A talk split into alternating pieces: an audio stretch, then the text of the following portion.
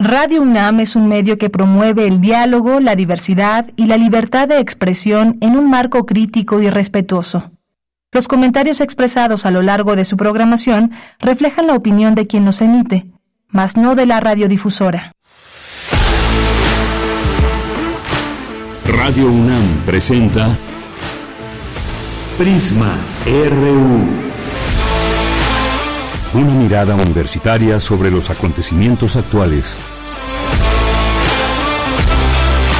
Prisma RU. Relatamos al mundo.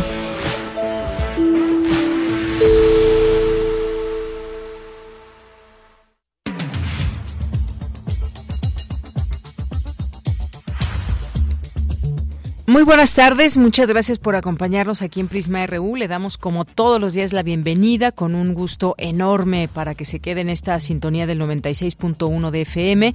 Esto es Radio UNAM y este es el programa Prisma RU que se transmite de lunes a viernes de 1 a 3 y hoy vamos a tener varios temas, varios temas que consideramos importantes hablar de ellos. En principio, pues es el Día Internacional de la Lengua Materna, una celebración anual que destaca la importancia de preservar y, y promover la diversidad lingüística. Vamos a platicar de Emilio Lozoya, también le otorgan prisión domiciliaria. ¿Qué hay con este caso?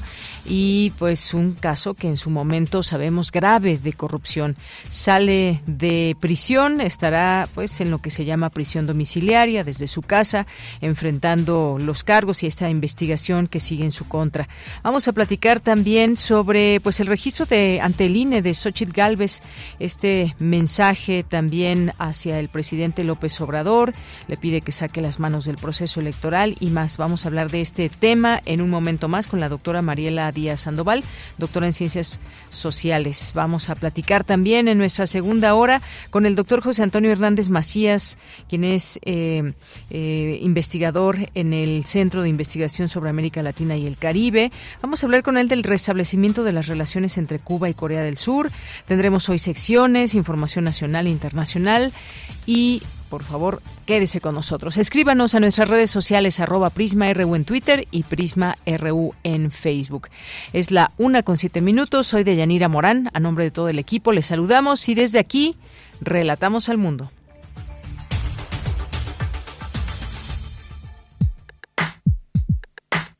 Relatamos al mundo. Relatamos al mundo.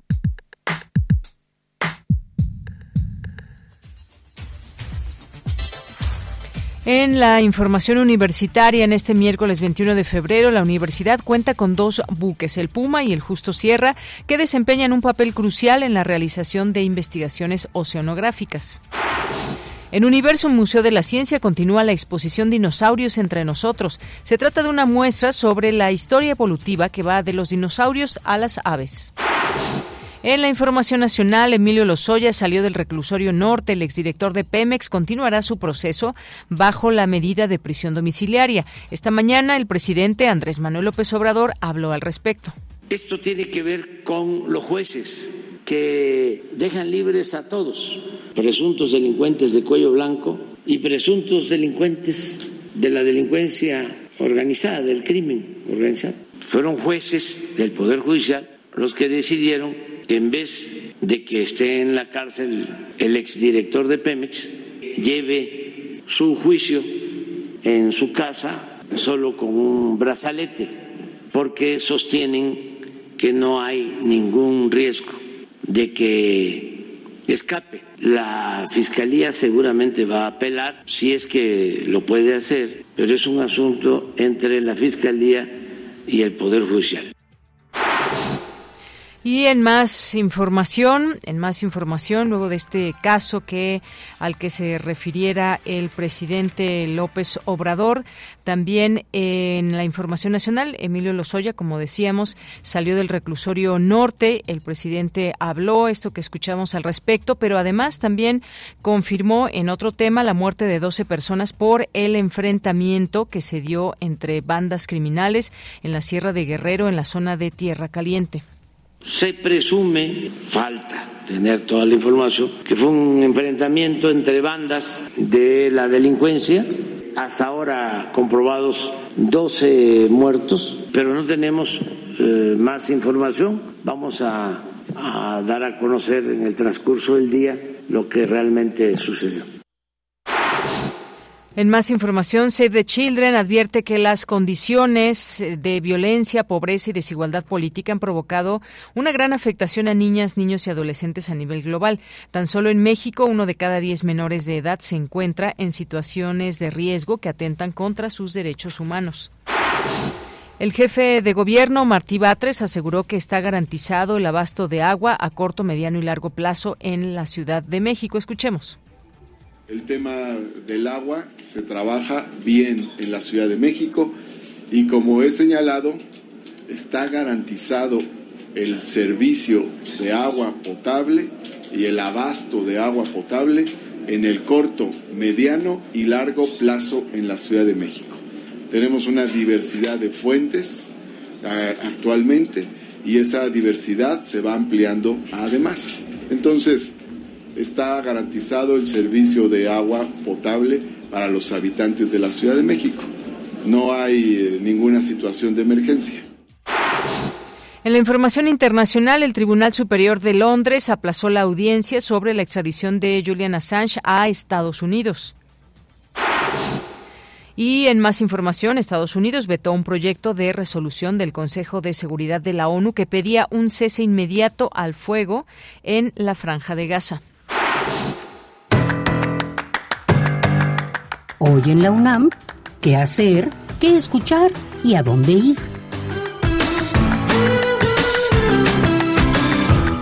El Centro de Investigaciones sobre América Latina y el Caribe de la UNAM organiza el Diplomado Internacional Virtual en busca del actor social en las sociedades latinoamericanas. Debates teóricos contemporáneos, que se llevará a cabo los días viernes de 10 a 14 horas, del 1 de marzo al 6 de septiembre de 2024.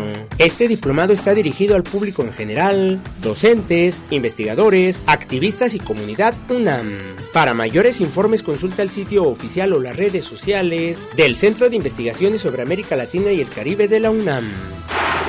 La Dirección General del Deporte Universitario te invita a participar en actividad física, aptitudes deportivas, gimnasia. Conéctate hoy, en punto de las 18 horas a través de las redes sociales de Deporte UNAM. Como parte del Cineclub Radio Cinema de la Sala Julián Carrillo de Radio UNAM, se lleva a cabo el ciclo Corte y Queda, la aventura de filmar una película. Hoy no te puedes perder la función de la cinta El artista del desastre, obra maestra del director James Franco. Narra la historia real de la producción del largometraje The Room, que ha sido considerada como una de las peores películas de la historia. Esta es una comedia sobre dos inadaptados en busca de un sueño. Cuando el mundo los rechaza, deciden hacer su propia película. Un largometraje maravillosamente malo. Asiste a la función que se llevará a cabo hoy, en punto de las 18 horas en la sala Julián Carrillo de Radio UNAM. La entrada es libre y el aforo limitado. Para Prisma RU, Daniel Olivares Aranda.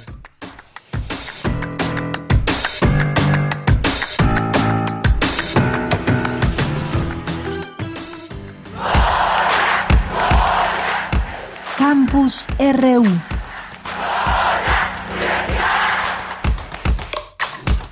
Una de la tarde con 13 minutos. Universo me invita a conocer la exposición Dinosaurios entre nosotros. Cristina Godínez con la información. Hola, ¿qué tal, Deyanira? Un saludo para ti y para el auditorio de Prisma RU. En colaboración con el Museo Americano de Historia Natural de Nueva York, así como otros museos, elaboraron el guion temático de esta muestra que se exhibe desde diciembre en Universum y que se podrá apreciar durante todo el 2024.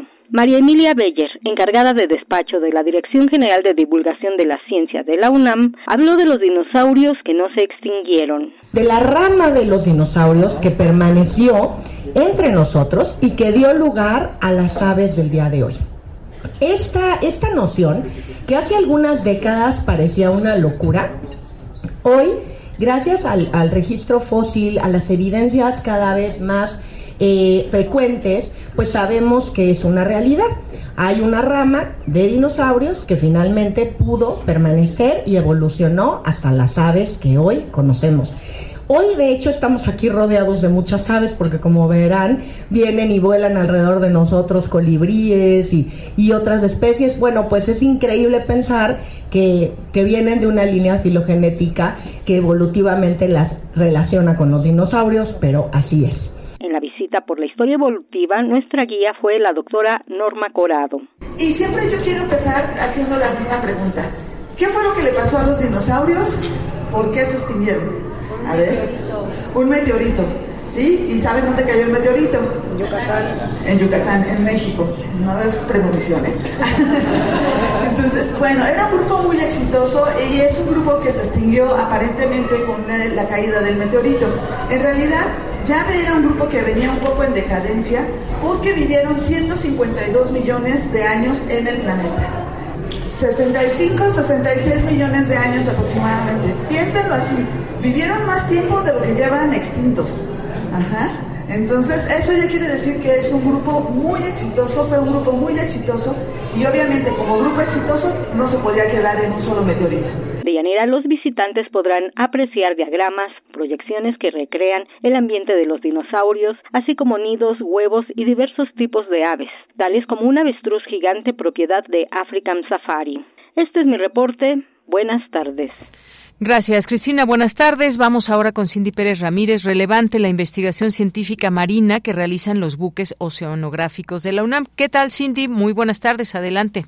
Deyanira, es un gusto saludarte. Muy buenas tardes. En el marco del Seminario de Geomagnetismo y Exploración Geofísica, se realizó la conferencia titulada Los buques oceanográficos de la UNAM, su papel en el desarrollo de la investigación científica marina. Durante esta presentación, Ligia Pérez Cruz, investigadora y coordinadora de las plataformas oceanográficas de la UNAM, destacó la importancia de las investigaciones en los mares mexicanos, subrayando que el océano desempeña un papel fundamental en la regulación del clima.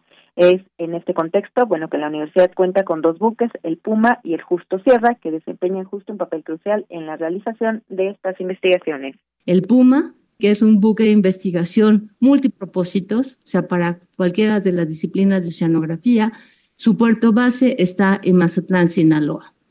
El otro barco llegó un poquito más tarde, pero es una embarcación gemela. Es el Justo Sierra. En el Puma se ha navegado eh, eh, para eh, junio de 2023, se habían navegado 378 campañas oceanográficas y en el Justo Sierra también eran 378 campañas oceanográficas. Investigaciones se realizan en pesquerías, en arqueología marina, en el estudio de condiciones ambientales en el Golfo de México, el estudio de las condiciones metaoceánicas. La especialista hizo mención del proyecto en el cual recientemente el buque oceanográfico El Puma zarpó con el propósito de estudiar el fenómeno natural conocido como el niño, así como documentar las variaciones climáticas que éste provoca.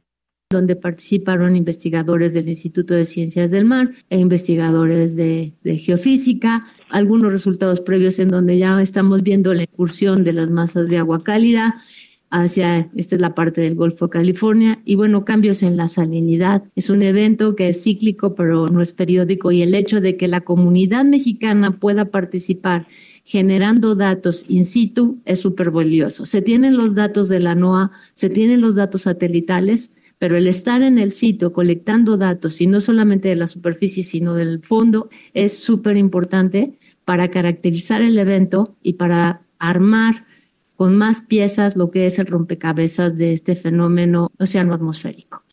Deyanira, los buques proporcionan una plataforma única y vital para estudiar los mares y océanos del mundo, permitiendo a los científicos recopilar datos precisos y detallados sobre una amplia gama de fenómenos oceanográficos. Este es mi reporte. Gracias, Cindy. Muy buenas tardes. Muy buenas tardes. Bien, una de la tarde con 18 minutos. Nos vamos a la siguiente información con Emiliano Tobar. Según Save the Children, organización que vela por los derechos humanos de los niños, seis de cada diez son criados con violencia en nuestro país, lo que genera dificultades en su sano desarrollo. ¿Qué tal, Emiliano Tobar? Hoy hubo una conferencia ahí con esta organización. Cuéntanos, buenas tardes. Sí, buenas tardes, Deyanira. Eh, la conferencia 6 de Children cumplió apenas 50 años e hizo esta conferencia para hablar un poco sobre las 14 propuestas que tiene para un mundo mejor. Eh, en la conferencia Visión 2030, un gran país para niños, niños y adolescentes, eh, esta eh, organización expuso la situación crítica que vive el menor en nuestro país y cómo se han desarrollado las leyes para mejorarlas. Escuchemos. ¿Dónde está hoy? ¿Cómo está hoy el ejercicio de los derechos de niñas, niños y adolescentes en México? Sin duda en un lugar crítico. Al mismo tiempo debemos reconocer avances innegables. Hace seis o doce años, para tomar el referente típico de los tiempos políticos, hablar de los derechos de la niñez se topaba todavía con una visión superficial en el reconocimiento público y profundamente discriminatoria y desdeñosa en la vida cotidiana. ¿Qué es lo que ha cambiado favorablemente? Veamos, un paso que desencadenó un alto impacto en la cultura ha sido que en México, tras un largo y por momentos sufrido proceso que impulsaron las organizaciones de sociedad civil y que en su momento encontraron eco en legisladores y gobiernos estatales, logramos el reconocimiento de niñas, niños y adolescentes como sujetos plenos de derecho a través de la publicación y entrada en vigor de la Ley General de los Derechos de las Niñas, Niños y Adolescentes, así como las 32 leyes estatales y sus reglamentos que les corresponden. Sí, Emiliano. Sí, también este, es importante también mencionar que Fátima Andrea Cartigas, directora de Respuestas Humanitarias de la organización, eh, llamó que justamente también se respetaran los derechos no solamente del, menor, sino también de pues los derechos humanos que, que garantizan pues, la salud, ¿no? Y eh, dejo la nota para que la escuchen. Todo, hay que asegurar que las personas que trabajan en el sector informal, que no cuentan con ninguna protección a la maternidad ni a la paternidad, puedan acceder a mecanismos de protección para pasar eh, tiempo suficiente y de calidad con sus hijas e hijos en los primeros meses de vida. Sí, adelante, Emiliano.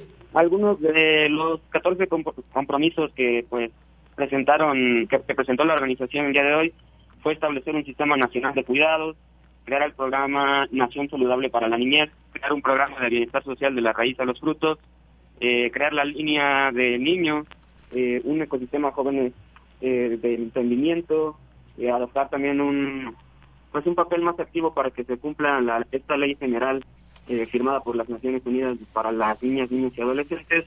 Y también eh, se, se planteó eh, que dentro de los programas educativos que ellos están generando, pues también están tomando en cuenta llevar una, un método democrático, así como lo menciona el artículo 3 de la Constitución, en donde la educación tiene que también promover este sistema democrático como una forma de vida. Eso sería todo de mi parte. Gracias, Deyanira. Gracias, Emiliano Tobar. Muy buenas tardes. Continuamos. Prisma RU. Relatamos al mundo.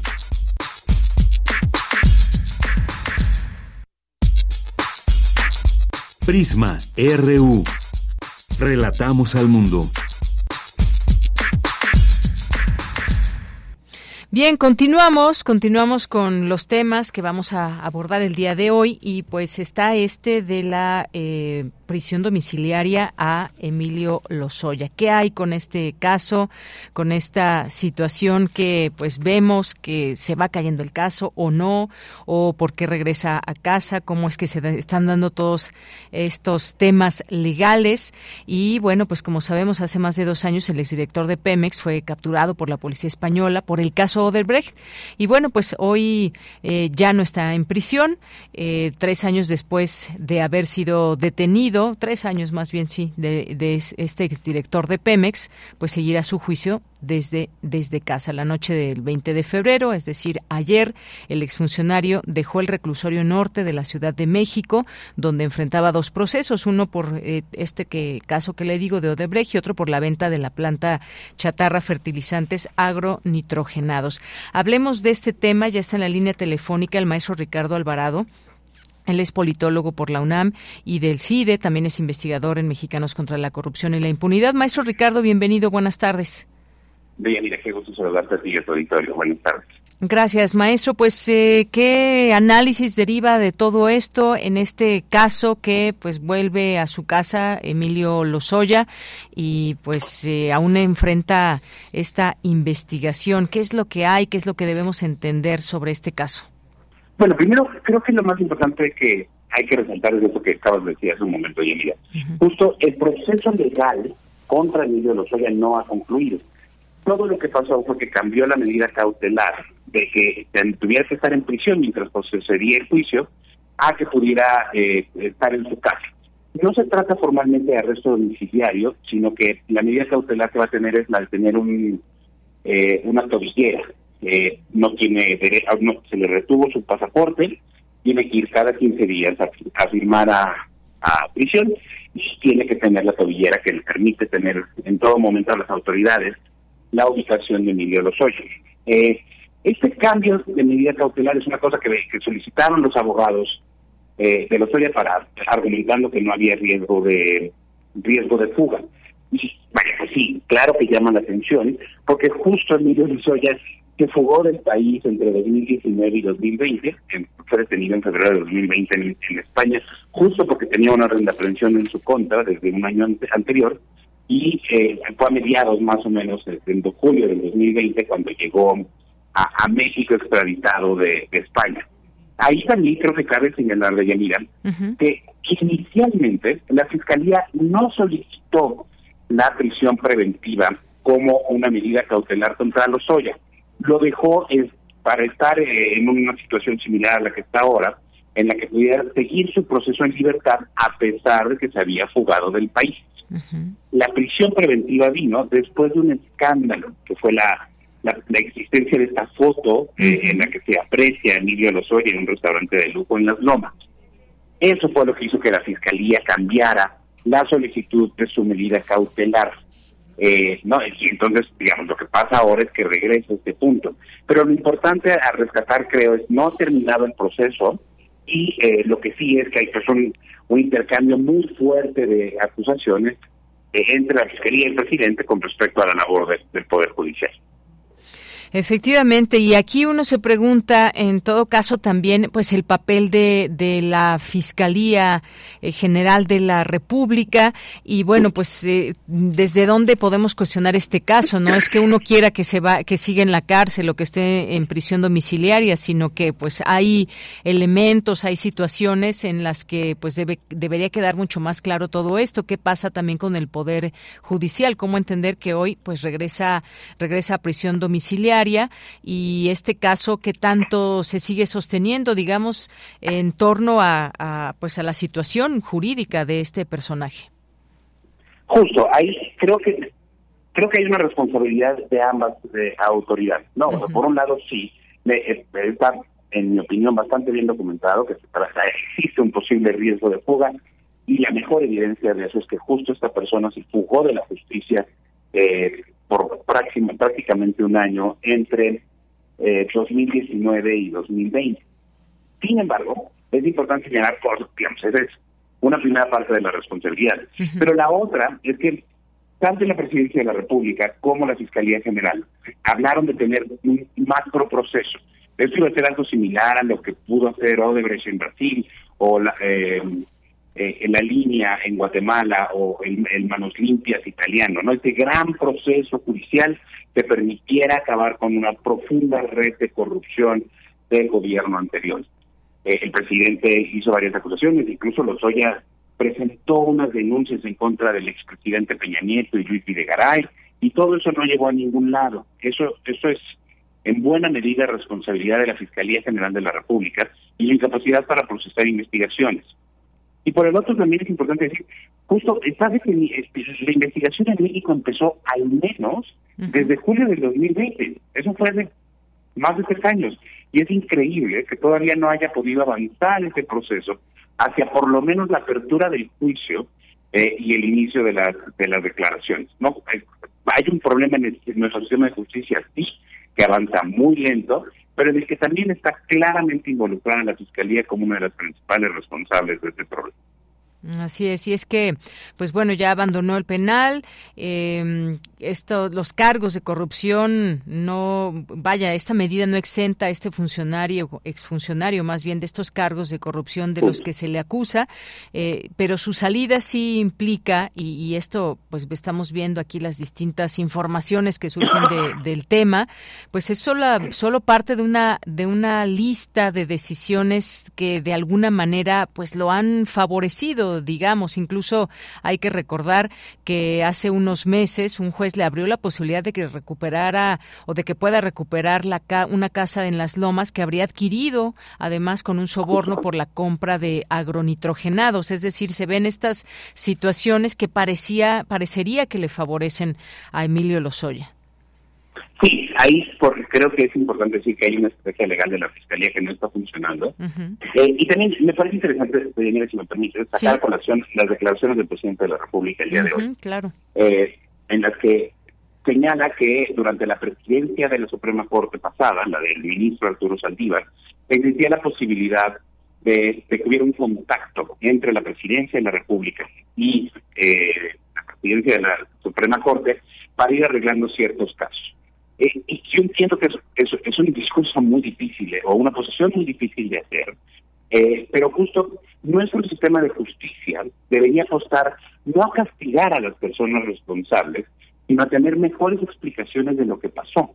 Y si vamos a castigar a la gente, si vamos a, meter a la prisión a personas responsables e intentar quitarles sus activos para resarcir los daños que provocaron, la apuesta tiene que ser porque este sistema demuestre más allá de toda duda y con ciertas reglas específicas, por qué esas personas son culpables. Y de repente pareciera que nuestras nuestras autoridades, no el discurso presidencial así lo refleja, y también la posición de la fiscalía, que basta con meter a la gente en prisión preventiva, es decir, con que estén adentro de la cárcel sin que tengan una sentencia en su contra. Como el sistema no funciona, pareciera que nos dicen, pues mientras nos estamos a la cárcel es más que suficiente. Y ahí es donde creo que nos estamos equivocando profundamente. Lo importante no es que alguien esté en la cárcel y ya, porque pasan estas cosas, nos cambian la medida cautelar y pareciera que todo se vino abajo. Y no, basta escuchar un poco la relatoría que estabas haciendo tú para entender que el proceso de Emilio Lozoya lleva mal muchos años. Mm. No es que haya cambiado dramáticamente ayer. Lo de ayer es una decisión más de un proceso que se se ha venido desarmando en los últimos años y entonces de hacer un gran proceso de investigar a un montón de personas, iba a llegar hasta el presidente, mm. íbamos a poner un ejemplo de cómo desarmar la, eh, la corrupción del pasado. Ahora vamos a eh, estamos en poner eh, vamos en poniendo dudas si vamos a poder fincar responsabilidades a Emilio Lozoya o no. Se, se redujo dramáticamente. Y eso es porque no tenemos las capacidades de investigar, sí hay una responsabilidad del Poder Judicial de poder atender con mucha mayor celeridad estos procesos, una, y de tener mejores explicaciones de estas decisiones, como, bueno, cambiarlo de la casa, cambiar la medida cautelar. Eh, pero se trata de un problema conjunto en el que poco estamos haciendo para abonar a la justicia y al verdadero combate a la corrupción. Efectivamente, pues sí, y estas justamente estas críticas que hace el presidente hacia el poder judicial luego de que se retirara esta prisión preventiva y bueno, pues reclamando como una muestra de que jueces, magistrados, ministros pues están en contra de su administración, de su movimiento. Más allá de esto, que, que me parece que llevarlo quizás un poco al, al extremo, ¿qué hay también con todos estos entresijos del poder judicial? ¿De quién es la responsabilidad? Quisiéramos, como, como usted bien dice, no es de que cambie una situación jurídica, digamos, en cuanto a cargos, si está o no en, prisión, pero pues son todas estas cosas que lo rodean, ¿no? Es un personaje que fue muy importante en el periodo del expresidente Enrique Peña Nieto, el cargo que utilizó o que usó o que estuvo a cargo ahí y sin embargo, bueno, pues vemos, este es uno quizás de otros casos que podríamos traer hoy a, la plática, pero ¿qué, qué tanto? ¿Quién tiene o de dónde, dónde recae esa responsabilidad real? No, claro, y además, justo, la acusación de los sobornos que recibió los Ollas, eh, en principio no son para él. O sea, la, historia completa es esta empresa petrolera, esta empresa por una construcción eh, brasileña, Odebrecht, sobornó a Emilio Lozoya para financiar la campaña de quien se convirtió en presidente de México eh, en 2012. ¿no? O sea, esa es la, la acusación completa. Y el dinero lo recibió Emilio Lozoya porque él era una suerte de representante ante eh, otros países de la entonces campaña de, Enrique de Enrique Peña Nieto. Eh, pero justo creo que eh, tienes toda la razón en el sentido de que encasillar esta discusión es difícil de hacer. Eh, en eh, esta visión tan dicotómica que ofrece el presidente de la República es equivocada, no no no es el buen gobierno contra los jueces corruptos, es un proceso mucho más complicado, en el que sí hay malas decisiones que, están, que vienen del Poder Judicial, que a veces son inexplicables, que se podrían explicar por eh, algún conflicto de intereses o un posible acto de corrupción, pero que también vienen de la incapacidad de la Fiscalía para presentar los casos, para poder argumentar bien en, las fechas. Uno creo que la muestra de eso es que justo no la Fiscalía no pidió al principio la prisión preventiva de Emilio Lozoya, porque pareciera que la Fiscalía intentaba negociar con Lozoya el poder tener a, más personas acusadas, a Luis Videgaray, Enrique Peña Nieto. Y eso se fue cayendo durante el proceso. Incluso participó por ahí el padre de los Lozoya intentando negociar con la fiscalía, eh, llegó el acuerdo de agronitrogenados, pero esas cosas están pasando fuera de la luz pública. Y ese es el problema.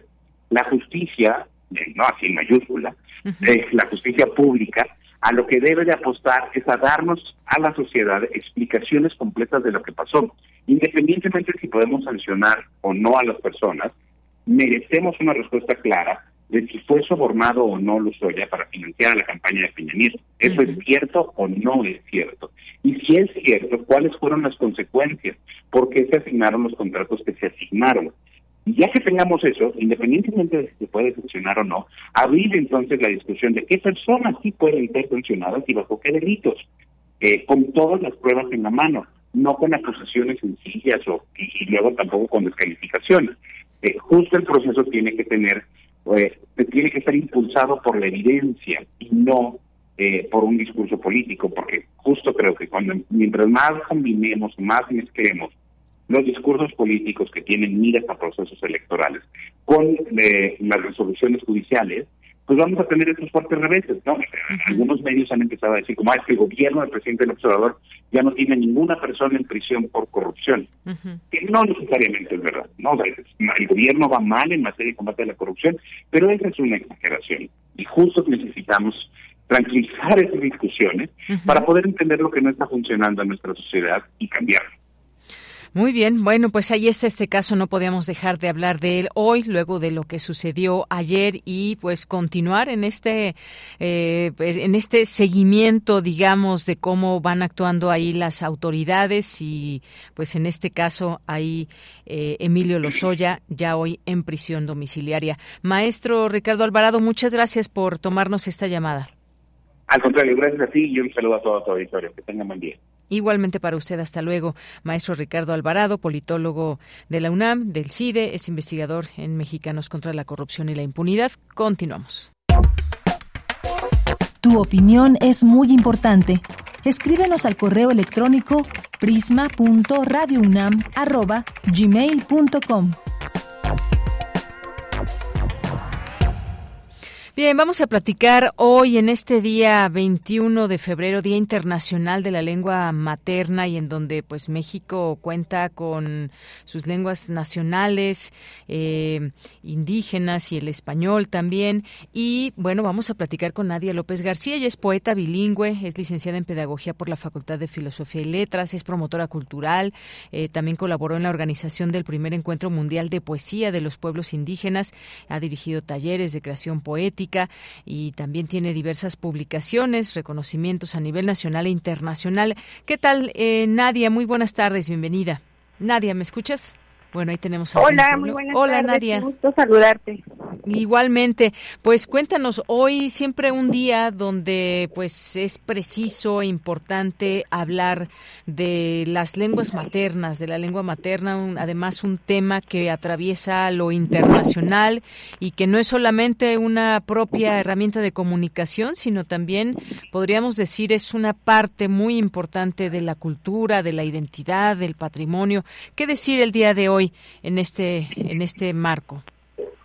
Bueno, pues eh, primero un poco eh, decir que ojalá haya más 21 de febrero donde podamos eh, celebrar la, diversidad de lenguas que tiene nuestro país y recordar que, que en México no solo se habla y se piensa en español, sino que se hace en otras 68 lenguas más, ¿no? Y, y, bueno, eh, yo estoy como contenta viendo todas las eh, recitales, conciertos, entrevistas que hoy están surgiendo en muchos eh, lados y muchos medios. Y digo, eh, no tengamos solo un día para, para acordarnos de que México es un lugar multilingüe, sino tengamos más 364 días para, para celebrarlo. Y pues bueno, yo creo que eh, el Estado mexicano eh, sigue teniendo una deuda muy grande con las lenguas originarias, pero creo que se han dado como pasos en, ese reconocimiento y ojalá eh, justo que sean pretextos que nos inviten a, acercarnos cuáles son esas lenguas, a qué, cómo suenan, dónde están, dónde se hablan, quiénes las hablan. Creo que eso puede ser una invitación ese día. Claro, cuando hablamos de, de, estas distintas lenguas, pues hablamos no solamente de esta forma de comunicación, sino también hablamos, o es preciso hablar de tradiciones culturales, de sabiduría, de narrativas históricas, eh, pues eh, es, es, un, digamos, un crisol lo que nos abre la posibilidad de conocer eh, el pues nuestra propia historia. Eh, si nos situamos en el caso, por ejemplo, de México, cuántas lenguas se hablan, cuántas se han perdido y por qué es importante preservarlas. ¿Qué, qué decir de, de esta parte de nuestro país? ¿Qué tanto, cómo se ve también desde instituciones, desde gobiernos? ¿Qué, qué te parece todo esto, Nadia? Pues bueno, mm, México eh, ahorita goza, digamos, de, de, ser parte de uno de los 10 países eh, que tienen una gran diversidad eh, lingüística y cultural, pero, o sea, hay proyecciones de la gente que sabe estadísticas y, de que son lingüistas, que en 30 años esta diversidad prácticamente va a llegar a la mitad, es decir, ya no vamos a tener 68 idiomas indígenas, posiblemente tengamos la mitad, porque hay una muerte acelerada, ¿no? Eh, basta con que veamos los censos del INEGI, eh, en vez de subir el número de hablantes o de mantenerse, va descendiendo. Entonces, creo yo que, eh, por supuesto, no hacer estos estos eh, espacios de conmemoración, pero también trabajar mucho, siento yo, como, como de boca a boca. Yo ahora recientemente voy regresando de, de, de Guasave, en Sinaloa, que es el corazón agrícola de, de México y hay muchas familias migrantes jornaleras mixtecas y también eh, de otros de otros pueblos. Y decía bueno esto no sale en el periódico esto muy poca gente quiere hacer una nota de esto eh, pero por ejemplo sí sale en el periódico que que estás en los billetes de lotería no digo qué bueno qué bueno pero ojalá también podamos dar luz a aquellas eh, acciones que quizás son chiquitas quizás son con 10 personas pero que están haciendo como una cosa muy puntual en, en justo trabajar por, por las lenguas. Entonces, eh, yo espero que ojalá esta estadística sea errónea y que, y que esos 30 años no lleguen y que México pueda seguir siendo un país eh, diverso, pero pues eso también tiene que ver mucho con, con nuestras responsabilidades. Yo creo que también el Estado tiene un cierto alcance eh, y creo que más nos toca también a los medios de comunicación, a las personas que intentamos escribir eh, literatura, las que hacen cine, poder desde sus espacios mencionar a las lenguas, no hacerlas visibles todo el tiempo. Claro, sin duda alguna, esto que mencionas es muy importante porque estaba leyendo aquí estos datos, además de esto que nos comentas en 30 años, qué va a pasar o cómo va a estar México y sus distintos idiomas, sus lenguas. Hay 23.2 millones de personas mayores de 3 años que se identifican como indígenas, pero solo 7.5 millones de ellos hablan alguna lengua eh, nativa, esto según datos del Censo de Población y Vivienda del INEGI en 2020. Es decir, imagínate, solamente 7.5 millones hablan alguna lengua, pero 23.2 millones se consideran o se identifican como indígenas. Y, aquí surge esto, ¿cómo eh, hablamos de preservar, pero cómo hacemos para ello justamente, Nadia? Pues bueno, yo creo que hay como muchos muchos caminos. Eh, una de ellas es así como como nos apuntamos para estudiar inglés, por ejemplo, eh, que es un idioma ahora muy necesario. Quizás sí también podríamos eh, anotarnos para estudiar náhuatl, para estudiar maya, para estudiar mixteco. Creo yo que también, o sea, creo que la gran mayoría quizá tiene alguna plataforma donde pueda escuchar música. Hoy día hay grupos eh, en diferentes lenguas indígenas que hacen desde ska hasta zapotecos, hasta hay corridos tumbados en zapoteco, por ejemplo. Entonces, eh, creo yo que también eso puede ser una acción, ¿no? Eh, un poco hacerlas de uso cotidiano y de uso diario y puede ser tan fácil como poner a un grupo que toque cumbia, ¿no? Por ejemplo, en, en Birrárica, ¿no? O a un grupo que toque rock en Tzotzil, por ejemplo. Entonces, creo yo que pueden ser pequeñas acciones, pero que tienen como un incalculable este poder, ¿no? En, en poder hacer más visibles las lenguas. Así es. Bien, pues eh, importante todo esto que nos mencionas. Incluso, bueno, hoy podemos hablar de las lenguas indígenas más habladas en el país. Está, por ejemplo, el náhuatl, el maya, el setzal, el tzotzil, el mixteco, el zapoteco, el otomí, el totonaco. Son los, digamos, los, las lenguas más habladas, pero el 30% restante corresponde a 60 lenguas indígenas eh, en sus 364 variantes. Imagínate, estamos hablando de esta variedad. Además, los hablantes de lenguas indígenas viven mayoritariamente en regiones rurales, están concentrados en algunos estados del sureste del país. Hablamos de Oaxaca, hablamos de Chiapas, hablamos de algunas zonas de Guerrero, de Yucatán. También, eh, digamos, hay estados que concentran más esta, eh, estas lenguas, Nadia. Sí, eh, justo la, diversidad cultural está muy hermanada con la diversidad biológica, ¿no? Entonces, la mayoría de lenguas originarias están asentadas en el sur de nuestro país. Sin embargo, el norte también tiene una presencia muy importante de lenguas eh, originarias. Y bueno, siempre que decimos que las lenguas están eh, muriendo o que cada vez hay menos hablantes de una lengua indígena, creo que también habría que pensar que la mayoría de lenguas están en el sur del país. Y también es el sur del país quien eh, es de los territorios eh, con más concesiones mineras, por ejemplo, ¿no? Que hace que las personas ya no puedan habitar en su territorio porque ahora el agua está contaminada, porque hay mucha violencia y ese desplazamiento eh, geográfico también es un desplazamiento lingüístico. Entonces, creo que hablar de lenguas indígenas sí es una cuestión totalmente eh, de lo político que ocurre. Entonces, em, también pensemos un poco a las lenguas como aquello que habita en cualquier espacio, que tiene que ver con la economía, con el bienestar, que tiene que ver con este, las políticas, que tiene que ver con la salud, con la justicia. Entonces, eh, en mi caso, pues bueno, yo eh, lo que medianamente hago es escribir, eh, pero bueno, sé que hay muchas personas que hacen defensa, ¿no? Desde, desde el derecho, desde la política. Entonces, ojalá sea eso, sea eso es un día, un, un día para para poder hacer también una revisión de qué, qué avances hay y qué, qué tareas pendientes quedan. Por supuesto que sí, Nadia. Además, bueno, pues tú eres la primera poeta eh, indígena eh, en el país con un poema en lengua originaria en los libros de texto de primaria. Este es un dato que aquí bien me recuerdan, importante de mencionar. Y, yo sé, yo sé, Nadia, eh, bueno, tenemos ya poco tiempo, me voy a despedir de ti y yo sé que te agarraría en curva si te digo si nos puede, te puedes despedir quizás con un breve poema o que nos te despidas en, tu lengua para que también podamos escuchar hoy en este día a través de esta frecuencia de Radio UNAM, aquí en Prisma RU, pues estos sonidos que también son eh, parte de lo que identifican a un país como México. Claro, eh, ahorita voy justo saliendo hacia la, develación del, billete de, lotería, pero eh, les puedo dar una despedida y ahorita se las traduzco. Sería eh, claro.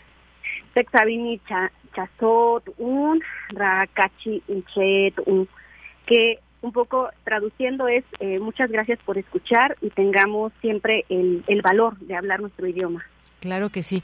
¿Qué idioma, qué lengua es? es eh, un sabi eh, de la Mixteca Alta de Oaxaca. Un sabi, muy bien. Pues Nadia, Nadia López García, muchísimas gracias por estar aquí. Un abrazo. Abrazo, hasta luego, gracias. Hasta luego, muy buenas tardes, Nadia López García. Hoy eh, platicando con ella en este Día Internacional de la Lengua Materna. Continuamos. Queremos escuchar tu voz. Síguenos en nuestras redes sociales. En Facebook como Prisma RU y en Twitter como arroba PrismaRU. Bien, y ayer Xochil Gálvez ya se registró como candidata ante el Instituto Nacional Electoral. Y bueno, pues eh, luego de que también ya lo hiciera el pasado domingo Claudia Sheinbaum y bueno, pues habíamos hablado justamente de lo que dijo Claudia Sheinbaum, ahora vamos a hablar de lo que dijo Xochil Gálvez ayer que formalizó su aspiración hacia la presidencia ante este organismo que pues ha sido también muy señalado en estos últimos meses, digamos, eh, que se ha hecho desde ahí también una defensa, han dicho, por la democracia y bueno, pues un momento político importante también que estamos viviendo. Vamos a platicar hoy con la doctora Mariela Díaz Sandoval, ella es doctora en Ciencias Sociales, convención en Sociología por la Facultad Latinoamericana de Ciencias Sociales, sede México, Flaxo México, profesora investigadora en la, eh, de la Universidad Autónoma de Guerrero, miembro del núcleo académico de la maestría en ciencia política en esta institución y miembro del Sistema Nacional de Investigadores. Y pues le doy la bienvenida, doctora Mariela. Buenas tardes. Sí, doctora.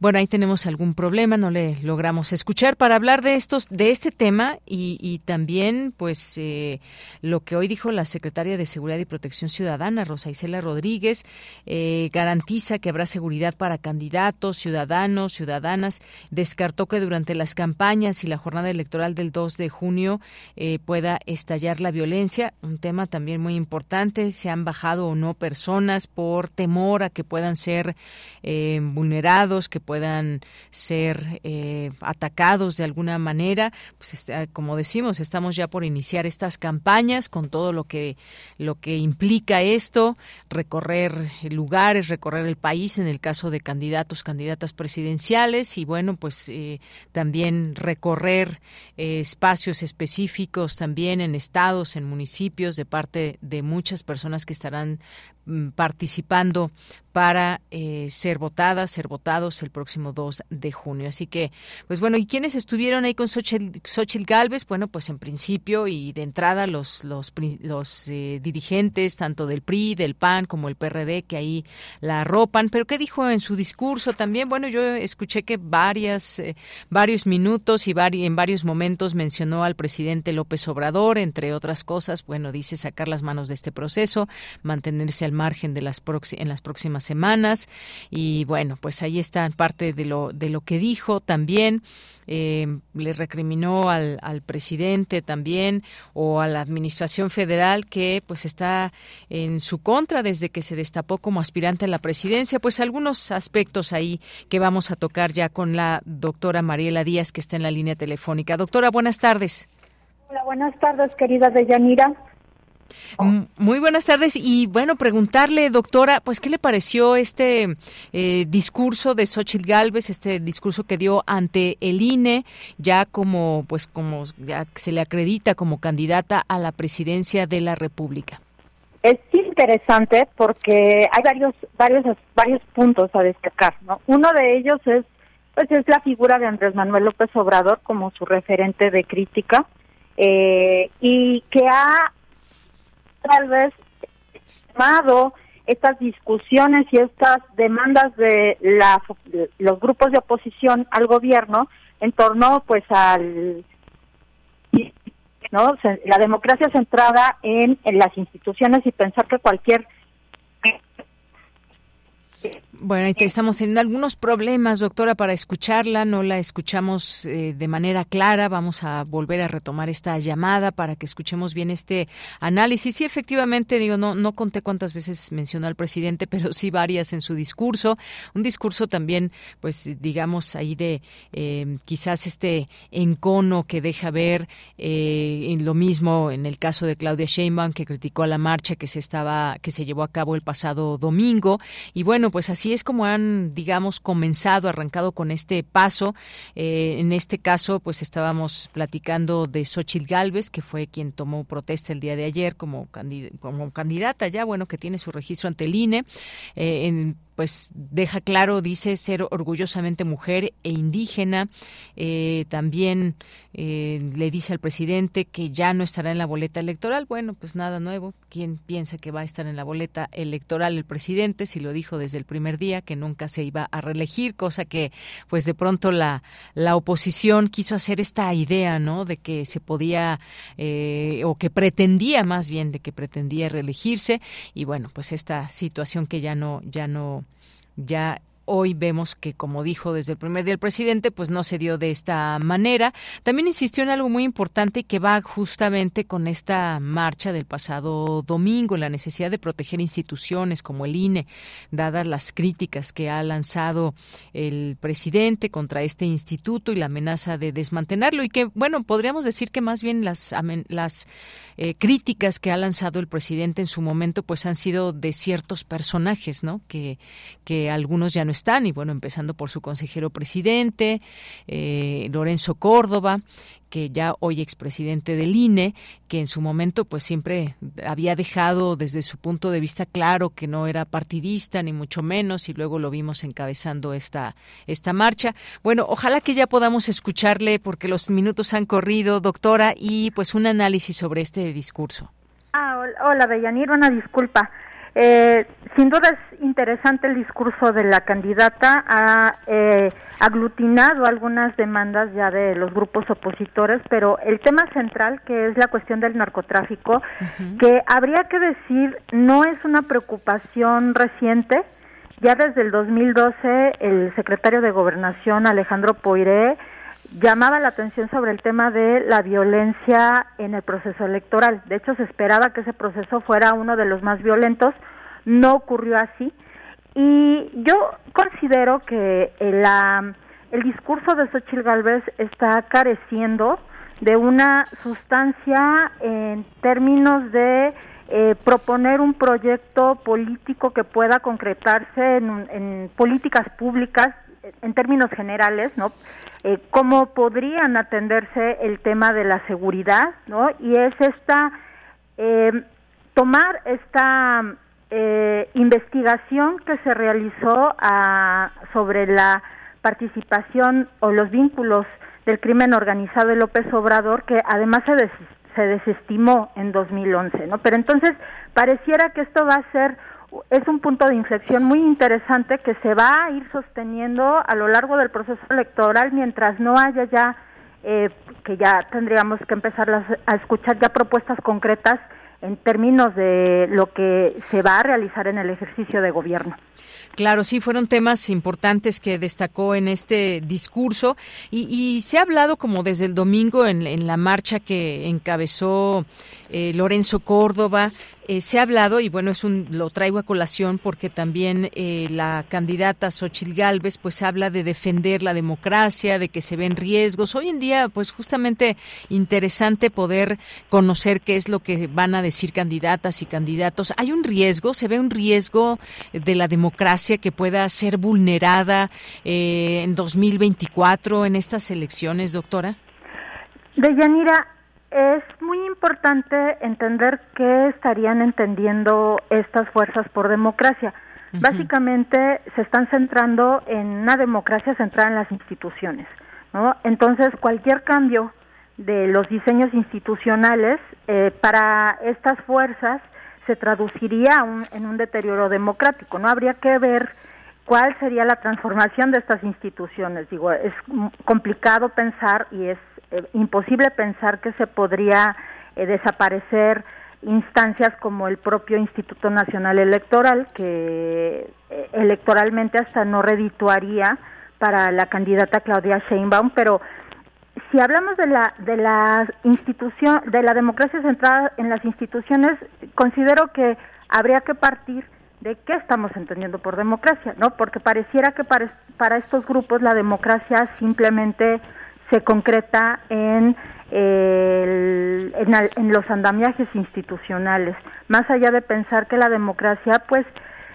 es algo más amplio y que precisamente la violencia vinculada al proceso electoral sí, sí puede minar en, en estos focos rojos que ya se detectó por parte de, de la secretaria eh, Rosa Isela Rodríguez, ahí sí se podría vulnerar la democracia. Ahí sí se podría vulnerar la democracia. Y estamos hablando de un instituto que, bueno, acaba recientemente de cambiar a su, pues a quien preside, digamos, y ha tenido pues una actuación hasta donde vemos con toda esta viabilidad, ha llevado a cabo pues estos procesos que ya eh, son parte de elecciones que tendremos muy importantes en este año.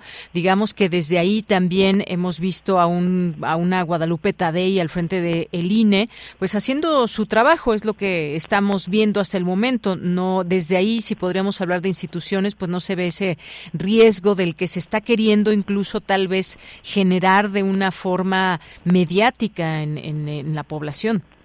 Por supuesto, eh, de Yanira, de hecho, ahora Lorenzo Córdoba, por supuesto que está en su derecho de manifestarse como todo ciudadano, pero pareciera entonces que en algún momento el INE se convirtió en este megáfono de ciertos grupos en contra de otras fuerzas políticas, en este caso contra el gobierno federal, aunque habría que decir hasta en ese en ese ir y venir de la discusión en el discurso público podemos seguir hablando de democracia porque nunca se hubo ni represión, ni limitación, ni mucho menos. Todos se pudieron expresar, eh, al menos a nivel institucional, aun cuando estuvieran en contra de la de las propuestas o del discurso del actual presidente Andrés Manuel López Obrador. Muy bien, bueno, pues ahí dejamos este tema. Doctora, muchas gracias por tomarnos la llamada. Ojalá que podamos en otro momento platicar con usted. Se nos quedaron ahí algunos pequeños, bueno, ni tan pequeños temas. Este que va a emprender Claudia Sheinbaum en contra de los bots que han posicionado estos hashtags de narcopresidente y que también le han tocado a ella, por supuesto. Todo un tema también importante de cara a estas eh, próximas campañas que están por iniciar.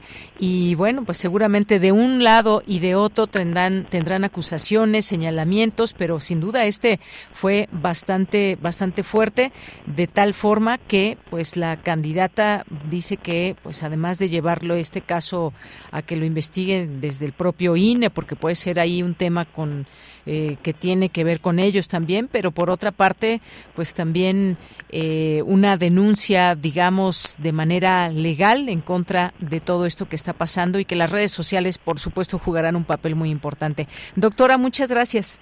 Muchas gracias, Dayanira. Estamos en comunicación. Un gusto. Claro que sí, hasta luego. Muy buenas tardes a la doctora Mariela Díaz Sandoval, doctora en Ciencias Sociales. Y bueno, pues vamos a seguir platicando de estos temas seguramente y de aquí hasta, hasta que se lleven a cabo las elecciones y luego lo que venga después. Ya saben, un proceso largo en este sentido. Vamos a hacer un corte, ya son las dos de la tarde. Regresamos a la segunda hora de Prisma RU.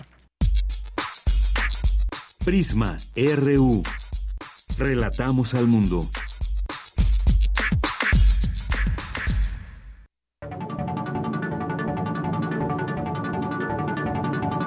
Escuchas Radio UNAM 96.1 en frecuencia modulada. Visita nuestra página web radio.unam.mx. Radio UNAM, Experiencia Sonora.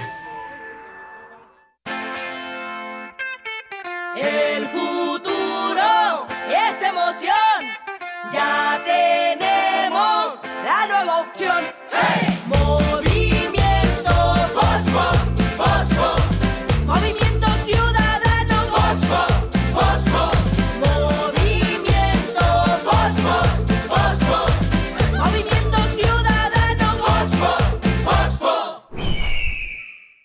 Movimiento Ciudadano.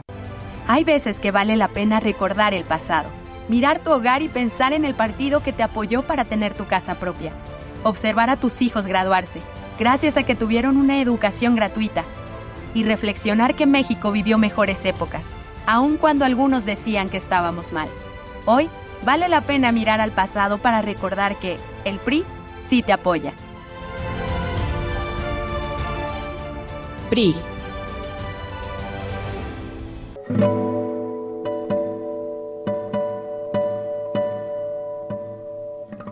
Hola, soy Ana Lara y los invito a descubrir quiénes son los compositores contemporáneos, qué escriben y quién los interpreta.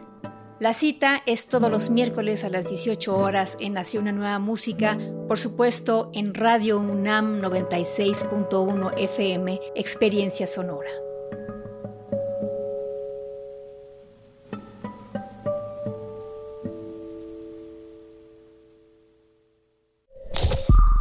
Es muy tedioso hacer siempre lo mismo. No dejes que el aburrimiento apague tu imaginación. Escucha Escaparate 961 con los eventos culturales del momento. Viernes a las 15:15 horas por Radio UNAM. Entretenimiento y cultura. Radio UNAM. Experiencia sonora. El próximo 2 de junio de 2024, las y los ciudadanos del Estado de México elegiremos diputaciones locales y ayuntamientos. Serán más de 1.300 cargos de representación popular. Participemos en la construcción del futuro que queremos para nuestro Estado. Infórmate sobre las propuestas de las candidatas y los candidatos que mejor representen tus valores e intereses. Acude a la casilla que te corresponde el primer domingo de junio de 2024 para que cuente, vota. Instituto Electoral del Estado de México. Las mexicanas y los mexicanos somos observadores, cuidamos todo lo que hacemos. Por eso nos pintamos solos para vigilar las elecciones.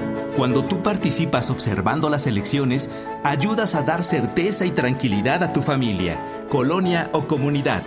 Infórmate en observadores.ine.mx. Conoce las modalidades y regístrate. Tienes hasta el 7 de mayo. En estas elecciones, con mi INE, participo. INE. 46 emisoras de 17 países de Europa, América y África.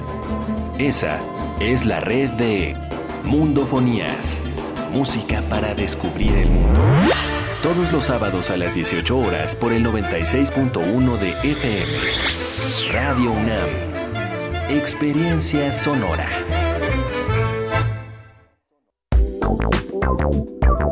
Queremos escuchar tu voz. Síguenos en nuestras redes sociales. En Facebook como Prisma RU y en Twitter como arroba PrismaRU.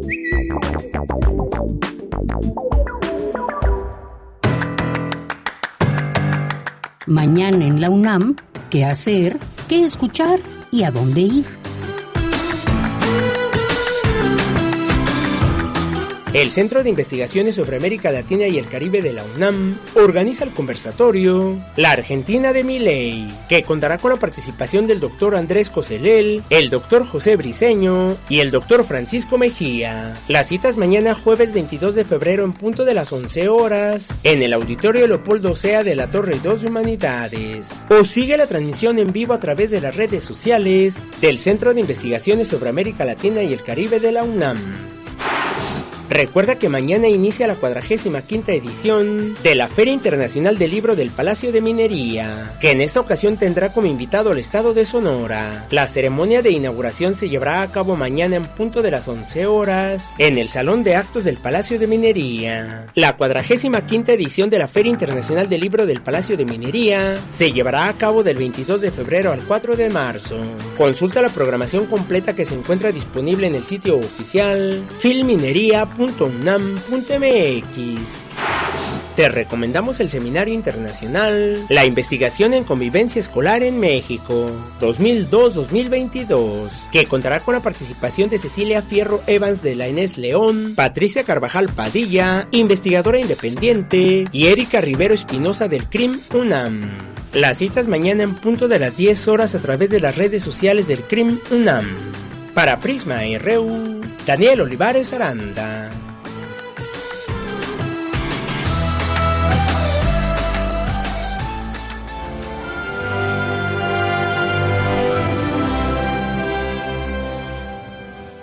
Buenas tardes, queridas audiencias melómanas de Radio UNAM. Soy Ludwig Carrasco, director artístico de la Orquesta Sinfónica Nacional, y los invito a que nos acompañen en nuestros siguientes conciertos el próximo viernes 23 y domingo 25 a las 8 de la noche y 12.15 del mediodía respectivamente, donde tendremos el programa titulado Entre la Guerra y la Esperanza. En esta ocasión contamos con el maestro Juan Carlos Lomónaco como director huésped, quien nos guiará a través de las obras Global Sadness de Felipe Pérez Santiago, compositor mexicano que se interpreta por primera vez con la Orquesta Sinfónica Nacional, la suite Rosamunda de Franz Schubert y la maravillosa Sinfonía número 5 de Jean Sibelius. La cita es el próximo viernes a las 20 horas y el domingo a las 12.15 del mediodía, como siempre, en el Palacio de Bellas Artes. Allí los esperamos. Bien, estamos de regreso aquí en Prisma RU. Muchas gracias por su atención y continuar en la sintonía del 96.1 de FM. Aquí estamos con mucho gusto leyéndoles todos sus comentarios y pues en un momento mandamos saludos. Tenemos tenemos aquí una invitación que hacerles de la escritora Mónica Cavazos y es para el próximo 24, sábado 24 de febrero a las 6 de la tarde porque eh, pues se va a llevar a cabo la presentación de Antología Intersecciones que ya presentaron aquí en algún momento que nos dio muchísimo gusto. Y la cita es en Somos Voces que se encuentra en Niza 23A ahí en la colonia Juárez en la zona rosa. Y recuerden sábado 24 de febrero a las 6 de la tarde. Así que pues dejamos esta eh, esta invitación, esta posibilidad, si aún no tienen planes y seguramente les va a gustar muchísimo. Yo lo sé, aquí ya tuvimos oportunidad de, de platicar con ellas, eh, no solamente eso, sino de leer su libro. Vayan y además dice aquí, bueno, una pregunta, un shot. Ya ustedes sabrán. Bueno, pues nos vamos ahora a saludar a las personas que nos están escribiendo en este momento. Nuestra radio escucha Janet, muchas gracias, saludos.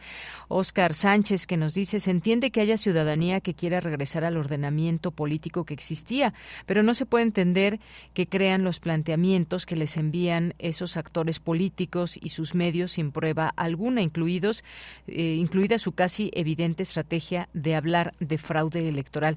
Es que sí, justamente eso, Oscar Sánchez, de pronto, pues en algún momento y bueno, hay elementos para pensar que en 1988 hubo un fraude, que en 2006 las cosas no quedaron muy claras, que para muchos y muchas personas de la ciudadanía eso fue no fue otra cosa más que un fraude, pero bueno, justamente para no tener todas estas situaciones y dudas, pues se tienen que fortalecer las instituciones democráticas. Hay que recordar también lo que ha pasado el propio presidente, ¿no? Que, acusó de fraude en aquel momento, en 2006, y ahora como pues la oposición parece ser como que mutó también de pronto y ahora quiere acusar de que la en riesgo está la democracia y demás. Bueno, veamos el INE, que es el que organiza elecciones y bueno, pues muchos dirán, afortunadamente ya no está Lorenzo Córdoba, que siempre sí vimos que era partidista o habrá, eh, digamos que como bien lo decía hace rato la doctora Mariela, tiene por supuesto, como miles o millones de mexicanos, eh, derecho a expresarse desde un lado, desde otro, pero ¿qué estamos defendiendo realmente? Creo que todos, y es genérico que la ciudadanía, todos y todas las mexicanas queremos que exista democracia en nuestro país. Ahora, cómo llegar a ella, cómo construirla, cómo preservarla, pues ahí están los debates que se pueden armar, pero hoy en día aquí hemos entrevistado a varias y varios analistas, nos dicen, bueno, es que no hay un riesgo ni institucional ni de ningún lado. Los dimes y diretes, pues ahí están, incluso como les decía, la oposición ahora ve un riesgo en la democracia, en su momento lo vio el presidente López Obrador, en fin, bueno, muchas cosas que, que tendremos que seguir aquí conversando. Eh, Guerrero, también muchos saludos. Mario Navarrete, aquí escuchándonos por las calles de la ciudad. Gracias. Carlos Ríos, también muchas gracias por estar aquí presente. Aaron Caballero, necesario reflexionar sobre la amedidacracia. Eh, Jorge Guzmán, Morán Guzmán nos dice, estemos atentos a la seguridad del proceso electoral en todos sentidos. Muchas gracias por comentarnos. Dice, los buques de la UNAM tienen alguna relación con el CICIMAR del IPN en La Paz, Baja California Sur. Eh, gracias. Eh, veremos a los dinosaurios allá en Universum. Ah, yo pensé que por otros lados políticos, no. Allá en Universum. Gracias, Jorge. Gabani, Jorge Fra también dice hasta cuándo se le juzgará correctamente y encerrarlo definitivamente. Se refiere al caso de Lozoya. Y bueno, esta caricatura, eh, de Rodríguez Monos, que bueno, pues ahí se ve al fiscal y encima trae a Lozoya, ¿no? ¿Qué está pasando con esa fiscalía? Genera más críticas también desde ahí, desde pues lo que está haciendo con este caso. Jorge también nos dice, Prisma RU será transmitido desde, la fil de minería el jueves o viernes. El viernes estaremos por allá, Jorge Morán Guzmán, qué bueno que nos recuerda. Por allá estaremos, dice mitad de la semana agradable para todos ustedes. El viernes estaremos justamente desde la fil de minería, ahí en el centro de la Ciudad de México, de 1 a 3, el horario del programa. Ahí estaremos, por supuesto, transmitiendo en vivo, platicando con invitadas, invitados que tendremos para hablar propiamente de las actividades de la FIL y si están por ahí, pues pásenos a, saludar, nos dará muchísimo gusto saludarles. Em, ¿Quién más está por aquí? Muchas gracias a José Joel Peña, eh, muchas gracias a Filosofía UNAM, al Colegio Nacional, Javier Flores, que nos dice, ¿qué pasa con la ley contra los ladrones de cuello blanco? Al final son unos delincuentes y merecen estar en la cárcel sin ningún privilegio, no fuera una persona común por robar un huevo y está en la cárcel 5 o 10 años esperando juicio, siempre el poder del dinero. Gracias, Javier. Antonio Hernández Macías. Ah, en un momento más entrevistaremos al eh, doctor para hablar de las relaciones entre Cuba y Corea del Sur. Así que no se pierdan esta entrevista que en un momento tendremos aquí en este espacio. Cuauhtémoc G. También aquí les recomendamos en globalítica.com.mx este texto de la doctora Cristina Rosas que habla sobre esta guerra entre eh, eh, Ucrania y Rusia, dice Finlandia y posiblemente Suecia también. Aquí el mayor costo que debe pagar por la incursión en Ucrania es la ampliación de la OTAN a Finlandia y problemas a Suecia. Bueno, mm, y este artículo que recomendamos, por supuesto, en esta temática internacional. Javier Flores, también muchos saludos. Nos dice muchas gracias a la UNAM por todas sus investigaciones, ya sea en el mar, en la tierra y hasta en el espacio, detectando a detalle cómo se encuentra nuestro país y el mundo en su entrañas. Viva la UNAM. Claro que sí, gracias Javier Flores. Y bueno, pues manda saludos aquí a todo el equipo. Rosario Durán, eh, feliz miércoles para ti también. Rosario, saludos. Guerrero Eduardo Mendoza nos dice, acabando de escuchar una cápsula en Radio Educación de los épicos inicios de Deyanira en la radio de Onda Corta. Ay, miren, qué bien. Sí, hace poco me entrevistaron por allá en Radio Educación para hablar de la Onda Corta. Bueno, pues ya recuperaré ese, ese, esos sonidos, esa charla. Eduardo Mendoza, muchas gracias por mencionarlo. Mar Heaven también, muchas gracias. Gracias a eh, David Castillo también, muy buenas tardes. Al gentil equipo de Prisma R1 nos dice aquí y por supuesto a todos los radionautas y escuchas del mejor noticiero universitario. Bueno, a todas y a todos muchos saludos. Gracias, aquí hay más saludos, pero ya tenemos que dejarlos por el tiempo. Eh, muchas gracias y nos vamos a la siguiente información, a la sección de sustenta. Humedal artificial instalado en la Facultad de Química captura CO2 e incrementa flora que atrae a insectos y polinizadores. En esta segunda entrega, Daniel Olivares nos explica los beneficios de dicha ecotecnología.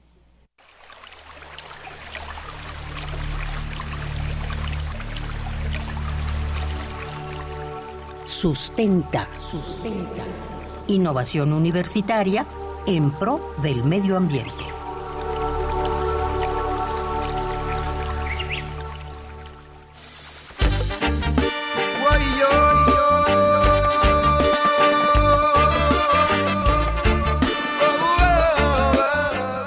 Excelente tarde al público que día con día sintoniza Prisma RU a través de la frecuencia universitaria de Radio UNAM.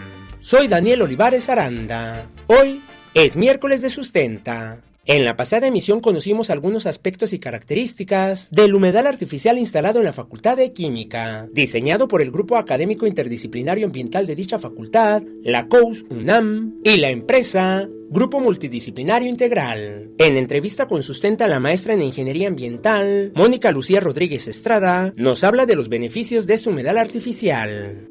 Primero vamos a tener una disminución en el consumo de agua que se utiliza para el riego de áreas verdes. Entonces vamos a estar reutilizando, tratando in situ y reutilizando en el mismo lugar el agua que se está produciendo. Entonces también esta agua va a ser rica en nitrógeno, lo cual pues también es bueno para las para las plantas. Eh, entonces vamos a aprovechar pues también esta lo que nosotros eh, sacamos como desecho, ¿no? Lo vamos a tratar, lo vamos a poner a modo que sea beneficioso para las plantas y entonces nos va a dar ese beneficio. El sistema tiene un bajo consumo de energía eléctrica respecto a los sistemas convencionales de tratamiento de agua y consume mucha energía en la aireación de, del efluente. Esto se traduce pues en un bajo costo en operación y mantenimiento del sistema. Y bueno, también vamos a incrementar la cobertura vegetal porque pues van a crecer mucho las plantas eh, acuáticas que están dentro del humedal para el tratamiento, captura de CO2, conservación de humedad en el ambiente, también las plantas que nosotros eh, hemos puesto que van a tener flor, van a traer insectos y polinizadores, entonces bueno, eso también es eh, un beneficio adicional. Por supuesto, la conciencia social y cuidado del agua entre la comunidad escolar de la Facultad de Química y también pues de toda la universidad. La estructura más común de un humedal artificial es un lecho relleno de grava y arena colocado sobre una superficie impermeable y plantas acuáticas macrófitas, cuyas raíces liberan oxígeno evitando que el sedimento se vuelva anóxico. Existen tres tipos de humedales artificiales, de flujo superficial libre, de flujo horizontal y de flujo vertical, como el que ha sido instalado en la Facultad de Química. El seguimiento, operación y cuidado de este humedal está a cargo de dicha entidad académica. Este proyecto sustentable está diseñado diseñado para tratar mezcla de agua grises con orina y cumple con la norma respectiva para riego de áreas verdes. La maestra Mónica Rodríguez nos habla al respecto. El agua que va a resultar del tratamiento del humedal eh, busca cumplir con la norma 003 de Semarnat, que es la norma que regula el reuso para eh, contacto humano, es decir, eh, que pueda yo regar áreas verdes donde los muchachos, pues, evidentemente van, juegan o se sientan. entonces, bueno, esta es la, la norma que, que vamos a cumplir, norma de para riego con contacto directo. También en algún momento, que bueno, es un plan a futuro, es conectar esta agua tratada nuevamente a los sanitarios para que se pueda utilizar en los WCs y también eh, pues en los mingitorios. Este sistema es un modelo para experimentación e investigación de frontera en el tema de los humedales artificiales en la UNAM. La comunidad universitaria podrá conocer y aprender más acerca de este tipo de ecotecnologías de manera práctica. Con el desarrollo de estos proyectos eh, de soluciones basadas en la naturaleza, en este caso empleando humedales artificiales dentro de la UNAM, pues estamos buscando que estudiantes de no solamente los químicos ni los ingenieros, sino que estudiantes de todas las carreras puedan ver qué es lo que pasa con el agua, ¿no? No sea que no sea únicamente jalarle al, baño cuando cuando cuando vamos, sino saber qué es lo que está pasando con esta agua, ¿no? ¿Qué se está haciendo? ¿Cómo se está tratando? ¿Cómo se está reutilizando? ¿Y qué áreas de oportunidad dentro de nuestro desarrollo profesional existen para, no solamente para llevar esta tecnología, sino conocer otras ecotecnologías y conocer más sobre el manejo integral del agua. Porque bueno, ahora sí que el agua es el denominador común en, México y en el mundo. El agua nos une a todos, pero también nos, nos puede dividir. Entonces buscamos ir más allá con el desarrollo de estos proyectos. Si deseas conocer más acerca de este humedal artificial, puedes visitarlo. Se encuentra instalado a un costado del auditorio de la Facultad de Química, junto a los sanitarios principales. Si tienes alguna duda o comentario, puedes compartirlo a través de las redes sociales de Prisma RU o directamente en mi cuenta de ex, arroba Daniel Medios TV. Para Radio UNAM, Daniel Olivares Aranda. La naturaleza te habla, no hay que descifrar. Su mensaje es amplio. Dos de la tarde con 22 minutos. Vámonos ahora a la información internacional con Radio Francia. Relatamos al mundo. Relatamos al mundo.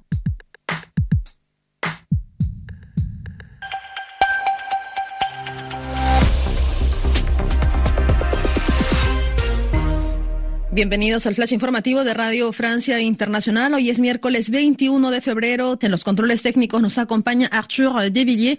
Vamos ya con lo más importante de la jornada. Danae Rivadeneira.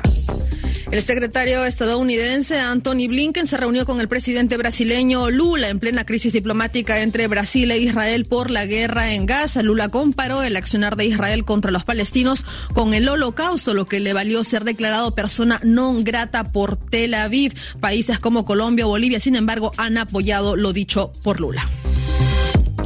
China advierte que la situación en la franja de Gaza será aún más peligrosa después del tercer veto de Estados Unidos a una propuesta de cese al fuego inmediato. Washington exige que la tregua se dé solo después de la liberación de todos los rehenes en poder de Hamas. En el terreno de la guerra en Gaza continúan los bombardeos israelíes sobre el enclave palestino. Allí la crisis humanitaria se agrava por la suspensión del envío de ayuda de parte de la Agencia Alimentaria de la ONU al norte del territorio. La víspera, además, tres agencias de la ONU alertaron sobre la explosión de muerte de niños en la franja por hambruna. A poco de cumplirse el segundo año de la invasión rusa en Ucrania, el bloque europeo acordó un décimo tercer paquete de sanciones contra Rusia. Así lo anunció la presidencia belga del Consejo Europeo. Sanciones que afectarán a firmas chinas, a un funcionario norcoreano y a más de 200 personas, en su mayoría rusas. En Francia, este miércoles entra en el Panteón de los Inmortales de París el más famoso de los resistentes de la ocupación nazi, Misak Manouchian, refugiado en Francia después de sobrevivir a la masacre de los armenios en 1915. Manouchian murió ejecutado por los nazis y será panteonizado junto a su compañera este miércoles, un reconocimiento al rol de los extranjeros que lucharon por la libertad de Francia. Los agricultores franceses anuncian que continuarán las medidas de protesta pese a las nuevas eh, medidas anunciadas por el primer ministro Gabriel Attal, entre ellas el abandono del indicador que usa para medir el uso de pesticidas. Escuchemos las declaraciones de Attal. La primera cuestión es nuestra soberanía agrícola. En primer lugar, y de acuerdo con mi compromiso, el proyecto de ley de orientación agrícola, que el ministro presentará en un momento, reconoce expresamente nuestro objetivo de soberanía agrícola y alimentaria y sitúa la agricultura entre los intereses fundamentales de la nación, del mismo modo que nuestra seguridad o nuestra defensa nacional. Hasta aquí las noticias en RFI. Prisma RU. Relatamos al mundo. Dos de la tarde con 25 minutos. Sigamos en estos temas internacionales.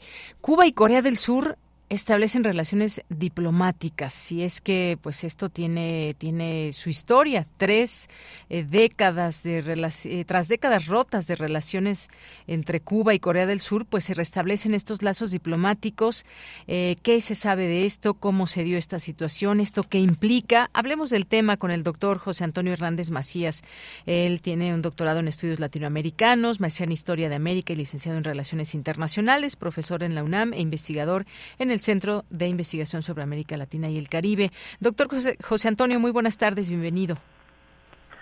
Hola, Yanira, buenas tardes. Mucho gusto de estar contigo y con todos tus radioescuchas. Gracias, doctor. Pues esto qué implica este pues este restablecimiento de relaciones entre Cuba y Corea del Sur. Bueno, me parece que esta este establecimiento de relaciones tiene una importancia estratégica y económica bien interesante. Lo primero que puedo decir es que es pues una un triunfo para ambas diplomacias, tanto para la coreana como para la, la, cubana. Eh, ambos tienen bastante que ganar en este establecimiento de relaciones. Por ejemplo, por una parte, pues eh, Cuba le interesa bastante a Corea del Sur y tenía toda esta intención de buscar ese establecimiento de relaciones desde hace varios años eh, por diversas cuestiones, ¿no? Por ejemplo, por su posición estratégica que tiene Cuba, se sabe bien que tenía una buena relación con los cubanos, prácticamente estrechas lazos con todo el Caribe y en general con toda América Latina. También, pues hay recursos naturales muy importantes en Cuba que eh, hacen que crezca este interés, interés por Corea. Por ejemplo, el níquel, el cobalto, ¿no? Que tiene que ver con toda la producción de, de baterías, lo cual pues a, Corea del Sur le interesa bastante.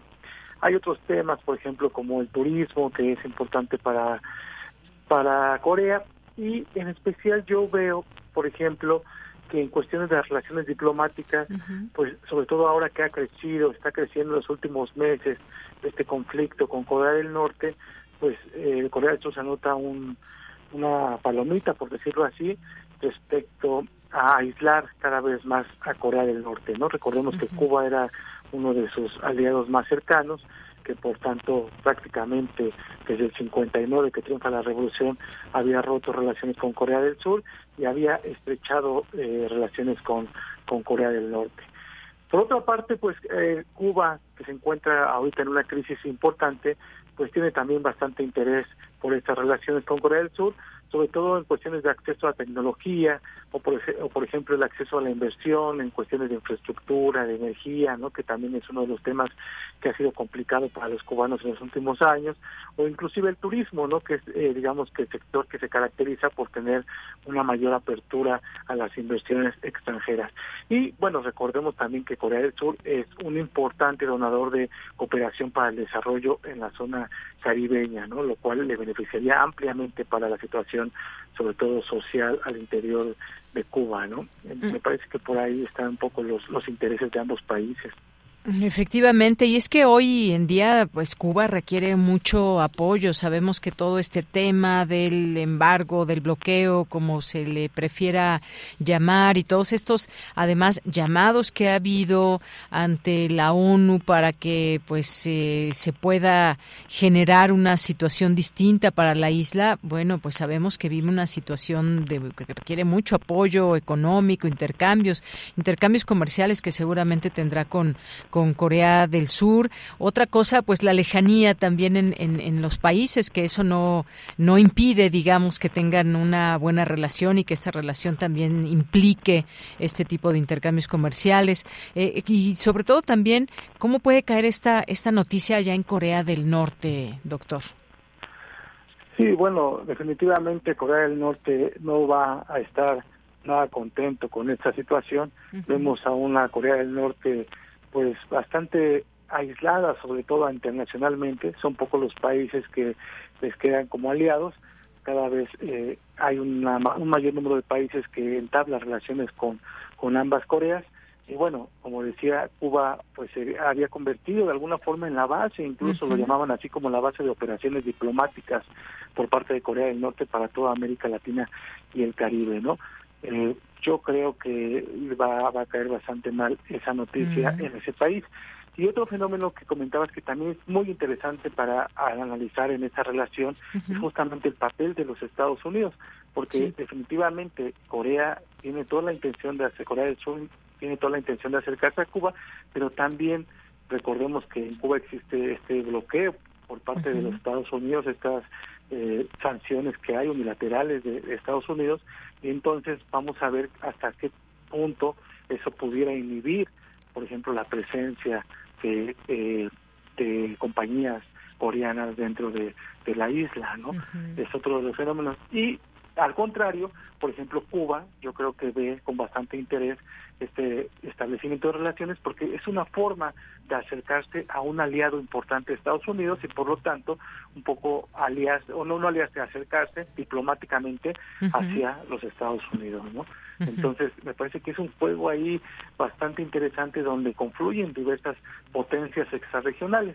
Otro fenómeno, por ejemplo, hablando de esta eh, injerencia de potencias, es, es las relaciones con Corea, de alguna forma pueden empezar a competir justamente con la inversión de un aliado muy importante para Cuba como lo es China, ¿no? Otro gigante asiático que ha tenido una presencia cada vez mayor en esta zona caribeña.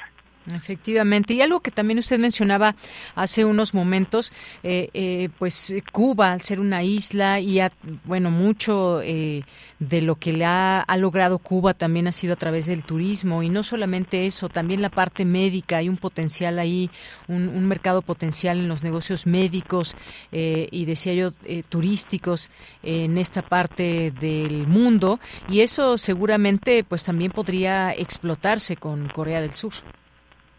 Claro que sí, el ámbito de la biotecnología, de la biofarmacéutica dentro de Cuba es uno de los, eh, digamos, de los rubros eh, más destacados que tiene la isla, ¿no? Una prueba de ellas, por ejemplo, es de que prácticamente fue el único país del Caribe y de América Latina que pudo eh, tener sus propias vacunas contra el COVID, ¿no? Entonces, en estos rubros va a ser bien interesante la colaboración que pueda hacer con un país como Corea del Sur, que también tiene una, un importante sector en, eh, estos rubros y que tiene sobre todo apoyo y financiamiento hacia ellos, ¿no? Entonces, los resultados siempre de la cooperación entre dos países que están de alguna forma eh, avanzados, que están eh, o que son este eh, que tienen ese tipo de fortalezas, pues va a beneficiar sobre todo a nivel internacional los resultados que se obtengan. Efectivamente. Bueno, pues ya veremos qué exactamente significará este restablecimiento de relaciones entre Cuba y Corea del Sur, rotas desde 1959, lo que implica también con otras eh, otros, otras naciones eh, cómo ven este, este este restablecimiento de relaciones y bueno, pues ya estaremos comentando lo que viene para eh, pues para ellos primero los involucrados Cuba y Corea del Sur y cómo pues se van dando todos estos acercamientos, digamos, de una manera mucho más estrecha. Pues doctor, muchas gracias, gracias por estar con nosotros. ¿Algo más que, quiera agregar? Sí, yo creo que eh, también es muy interesante ver que este establecimiento de relaciones pues es una muestra de estos cambios que ha habido en Cuba, ¿no? También de alguna forma cambios internos y cambios también en la mentalidad en los niveles más altos del gobierno que de alguna forma se han atrevido a retar esos fuertes componentes ideológicos que habían privado en la política exterior cubana, ¿no? Empezamos a ver una, una Cuba cambiante, tanto a nivel interno como a nivel internacional. Efectivamente, Cuba que está en movimiento, pese a toda, digamos, esta situación que vive en su economía, recientemente, pues esta alza de los de la gasolina y muchas otras cosas que ya eh, seguramente también tendremos oportunidad de platicar. Doctor, muchas gracias. Un gran gusto, hasta luego. Hasta luego, muy buenas tardes. Gracias al doctor José Antonio Hernández Macías, investigador del Centro de Investigaciones sobre América Latina y el Caribe. Continuamos. Tu opinión es muy importante. Escríbenos al correo electrónico prisma.radiounam@gmail.com. Vamos ahora a la sección Saludarte. En esta sección nuestra compañera Virginia Sánchez nos, nos comparte detalles sobre la hipertensión.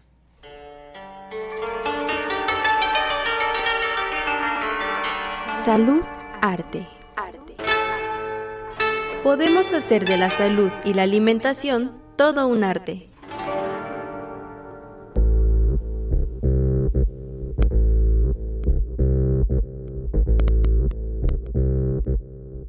Hola, ¿qué tal? Apreciable auditorio de Prisma RU. La hipertensión es la elevación de la presión arterial por cifras que van arriba de 140 de sistólica, la contracción del corazón, y 90 o más de la diastólica, la relajación del mismo. Esta enfermedad se presenta en nuestro país en 25% de personas mayores de los 20 años, es decir, en uno de cada cuatro mexicanos. Sin embargo, más de la mitad no están controlados y un porcentaje considerable no sabe que la padece. El riesgo de complicaciones en quien la padece puede provocar afectación en varios órganos como el corazón, el riñón, los ojos, los vasos sanguíneos, es decir, donde quiera que haya arterias. Así lo señaló el doctor Asisclo Villagómez, especialista en medicina interna por la UNAM, quien detalla que hay dos grupos principales de la hipertensión arterial, la primaria y la secundaria. Hay dos grupos principales de la enfermedad denominada hipertensión arterial. La hipertensión que se llama hipertensión esencial o hipertensión primaria, que se llama así porque no se encuentra una causa específica que la está generando y que tienen que ver un poquito factores entre genéticos, ambientales, conductuales, etcétera, y la que se llama secundaria, que hay una causa que la está generando y la ventaja de esta secundaria que si se corrige la causa puede corregirse la hipertensión arterial. En cambio, en la hipertensión primaria o esencial no hay manera, solamente hay que controlar la presión arterial y la mayor parte de los pacientes tienen que tomar el medicamento por toda su vida. El experto señala que en la hipertensión secundaria pueden haber causas como insuficiencia renal, una enfermedad conocida como coartación de la aorta, un tumor que produce catecolaminas que se llama feocromocitoma. En estas causas denominadas secundarias se puede corregir el origen,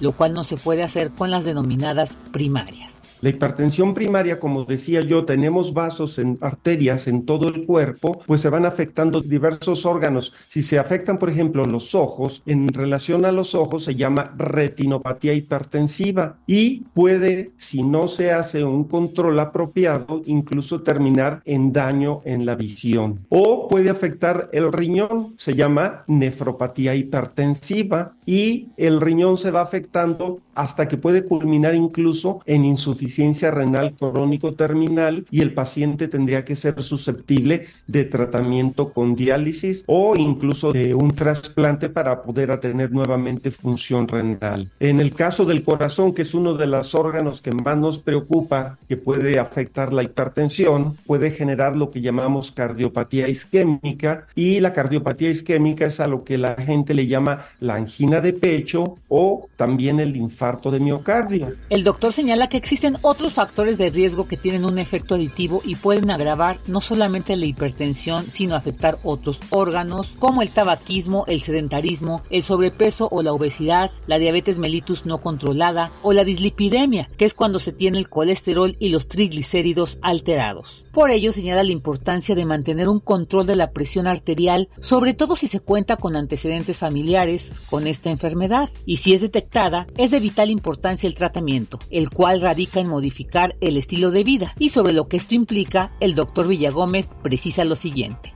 significa un plan de alimentación, para lo cual hay que ir a un nutriólogo o con un médico experto en recomendarle un plan de alimentación. Entre ese plan de alimentación, disminuir la cantidad de sal que se consume al día a menos de 5 gramos al día. Además de ese plan de alimentación que debe incluir cereales integrales, pocos carbohidratos simples, frutas y verduras, disminuir grasas saturadas, también va el dormir sus 8 horas, el hacer actividad física, la actividad física se recomienda que sea actividad física moderada 30 a 60 minutos diario por lo menos 5 días a la semana. Suspender el tabaquismo y, disminuir el alcohol si lo toman a un consumo que se puede considerar aceptable de alcohol, que sería máximo una copa de vino al día o máximo dos. En la siguiente entrega, en voz de nuestro colaborador, el nutriólogo Juan Carrillo, compartiremos algunas sugerencias alimentarias para evitar o bien controlar de mejor manera la hipertensión. Para Prisma RU, Virginia Sánchez Machuca, en colaboración con el nutriólogo Juan Carrillo. En la producción, Rodrigo Aguilar.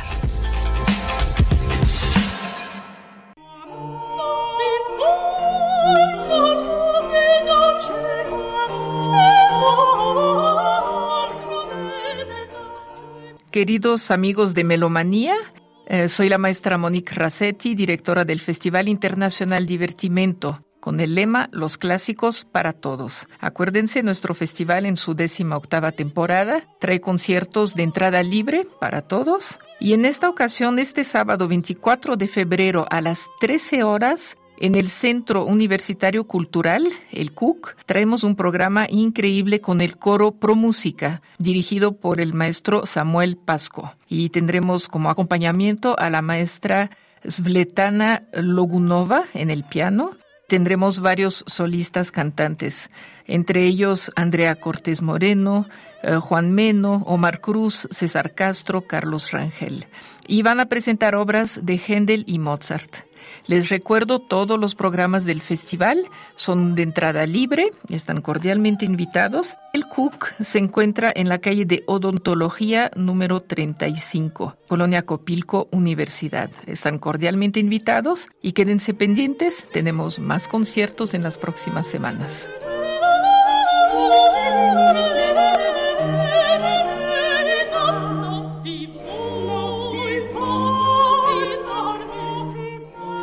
Dos de la tarde con 42 minutos. Vámonos a la sección Ciencia Real con Dulce García, Ciencia Tradicional, Retroalimentación entre Partería y Obstetricia. Ciencia Real. Más allá de las verdades están las realidades. Capítulo 3. Ciencia Tradicional.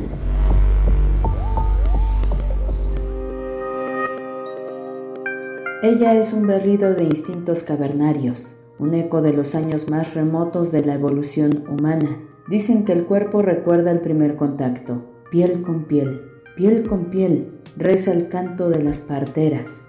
Samuel Lagunas. Saludo con mucho gusto al auditorio de Prisma RU. Hoy continúo con el tema de las parteras y cómo ellas comparten conocimientos diversos, con lo cual logran una unión y también tienen un modelo de atención que abarca todo el ciclo de reproducción de la mujer, tomando en cuenta tanto lo biológico como lo filosófico y lo social. La explicación más precisa nos la comparte la maestra Nora Serrano, académica de la UAM Xochimilco. La unidad es lo que conocemos como partería tradicional mexicana, pero la diversidad es que existe dentro de esta partería tradicional mexicana muchos tipos de parterías. ¿Por qué? Porque las parteras utilizan eh, diferentes formas, utilizan diferentes hierbas, unos usan la maca, otros el temazcal, algunos usan el rebozo para poder acomodar al bebé, otros soban. Entonces hay muchas diferencias dentro de la misma partería tradicional mexicana. También eh, considero que las parteras o la partería tradicional es un crea un modelo de atención integral y continuo porque abarca diferentes etapas del ciclo reproductivo a lo largo de su vida, que abarca, por ejemplo, la menstruación, el inicio de la menstruación, que en caso de, de tener, no sé, algún problema, quistes y demás, ellos tam ellas también saben cómo resolver, abarca la gestación, todo el embarazo, abarca el, el nacimiento, abarca la menopausia e incluso la anticoncepción, o sea, en caso de no quererte embarazar, qué, qué hacer, y también problemas de infertilidad o incluso de eh, interrupciones del, del, embarazo, ¿no? Entonces, en pocas palabras, este modelo de atención integral abarca todo el ciclo reproductivo de, de la mujer eh, y lo hacen contemplando el nivel de realidad de lo biológico junto con los fenómenos psíquicos, o sea, toda la parte emocional, el aspecto social, el energético e incluso aquellas experiencias filosóficas y religiosas. Y bueno, pues de esta manera se crea la, la unidad compleja.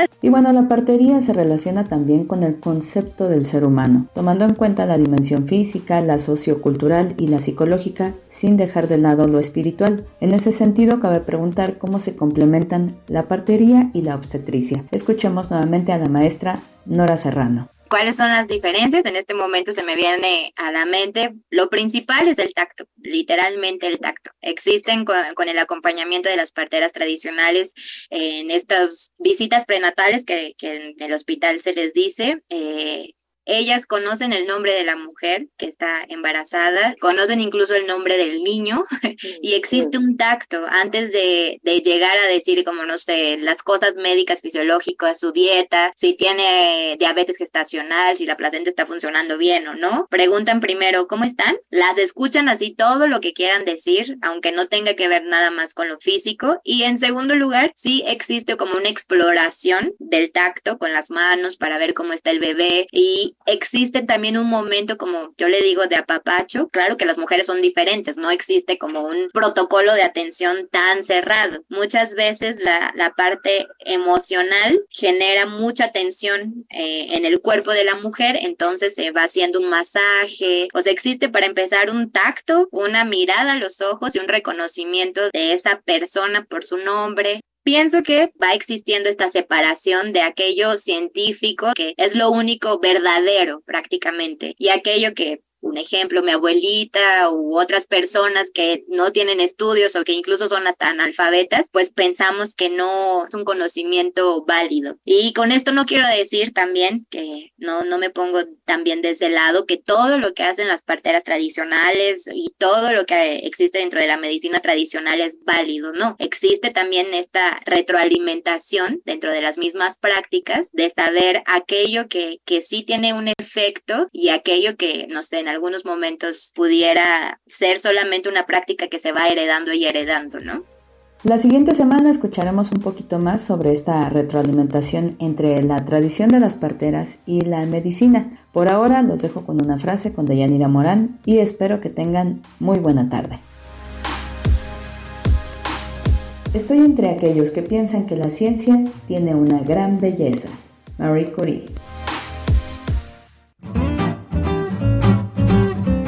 Cultura RU.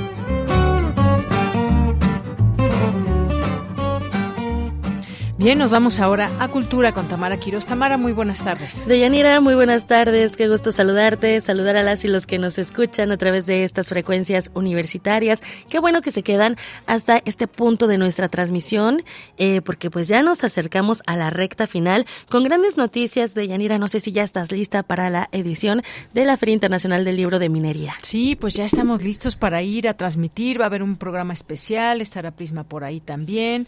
Pues qué gusto poder comentar con las, los asistentes que vayan, escritores, escritoras, hay presentaciones, hay un montón de actividades. Así es, y nosotros vamos a estar transmitiendo, como bien lo mencionas, eh, Prisma va a estar, va, va a abrir las transmisiones, si no, si no me equivoco. También vamos a tener transmisiones especiales a partir de mañana, de 5 a 7, así que los invitamos a que se unan, eh, que compartan también la información, porque estaremos llevando hasta sus oídos parte de lo que sucede en esta, en este gran encuentro y digo parte porque son alrededor, bueno, son en, en total 1076 actividades las que se realizarán en esta edición, que además llega al número 45, la FIL Minería, eh, en este espacio también tan emblemático que es el Palacio de Minería. En esta, en esta edición, eh, el invitado especial es Sinaloa, que participa por segunda ocasión. Es, es, la segunda vez que es invitado a esta FIL. Y bueno, Dentro de, de, las actividades, pues se ofrecerán 777 presentaciones de 300 sellos editoriales y como lo mencionas, de Yanira, charlas, conferencias, mesas redondas, eh, lecturas, recitales, talleres. A este encuentro, pues se unen varias instancias de la UNAM. Una de ellas es la Dirección General de Publicaciones y Fomento Editorial, que bien lo conocemos como Libros UNAM. Libros UNAM estará presente en el patio 5, donde podrán eh, pondrán a la venta 60 mil ejemplares, 15 mil corresponden a novedades de más de 50 dependencias de la Universidad Nacional. Además, eh, se ha programado cerca de una veintena de presentaciones y talleres en coordinación con dependencias universitarias como la Dirección General de Literatura y Fomento Editorial, también la Coordinación de Difusión Cultural, la Cátedra Extraordinaria José Emilio Pacheco, el Centro Cultural Universitario Tlatelolco, el Instituto de Geofísica, la Dirección General de Televisión Universitaria, vaya, son la mayoría de las instancias de la UNAM estarán presentes. Las actividades de, Libros UNAM, eh, les comento que iniciarán el viernes 23 de febrero a las 15 horas en el Salón de la Academia de Ingeniería con el libro Pasión Puma desde la cancha. Esto a través de 70 textos, pues en este volumen se recupera la historia íntima del Club de Fútbol Universitario. Van a participar Miguel Mejía Barón, Deneva Cajigas y Luis Raúl González. También ese mismo día, el viernes, pero a las 7 de la noche, ah, porque también hay que mencionarlo, ¿no? La fila está abierta desde la mañana hasta la noche y bueno, eh, este viernes en el Auditorio 4, Laura Vázquez, Eduardo Cerdán y Julia Santibáñez charlarán en torno a narrar lo propio, Migrantes de México en Chicago. Este libro, eh, les platico que surgió del taller Narrar lo propio que Literatura UNAM y la UNAM Chicago realizaron en 2023 y eh, en que quedaron plasmadas las historias de conacionales sobre su experiencia en Estados Unidos de América. También eh, dentro de las presentaciones se hablará del proyecto Mapa Nacional de Profesionales en Mediación Cultural que es una herramienta cartográfica digital que busca dar a conocer a mediadoras y mediadores culturales, así como crear redes de fomento a la lectura y mediación cultural en nuestro país. Y se contará con eh, la presencia de Imelda Martorell, Mariana Morales y Jennifer Orozco.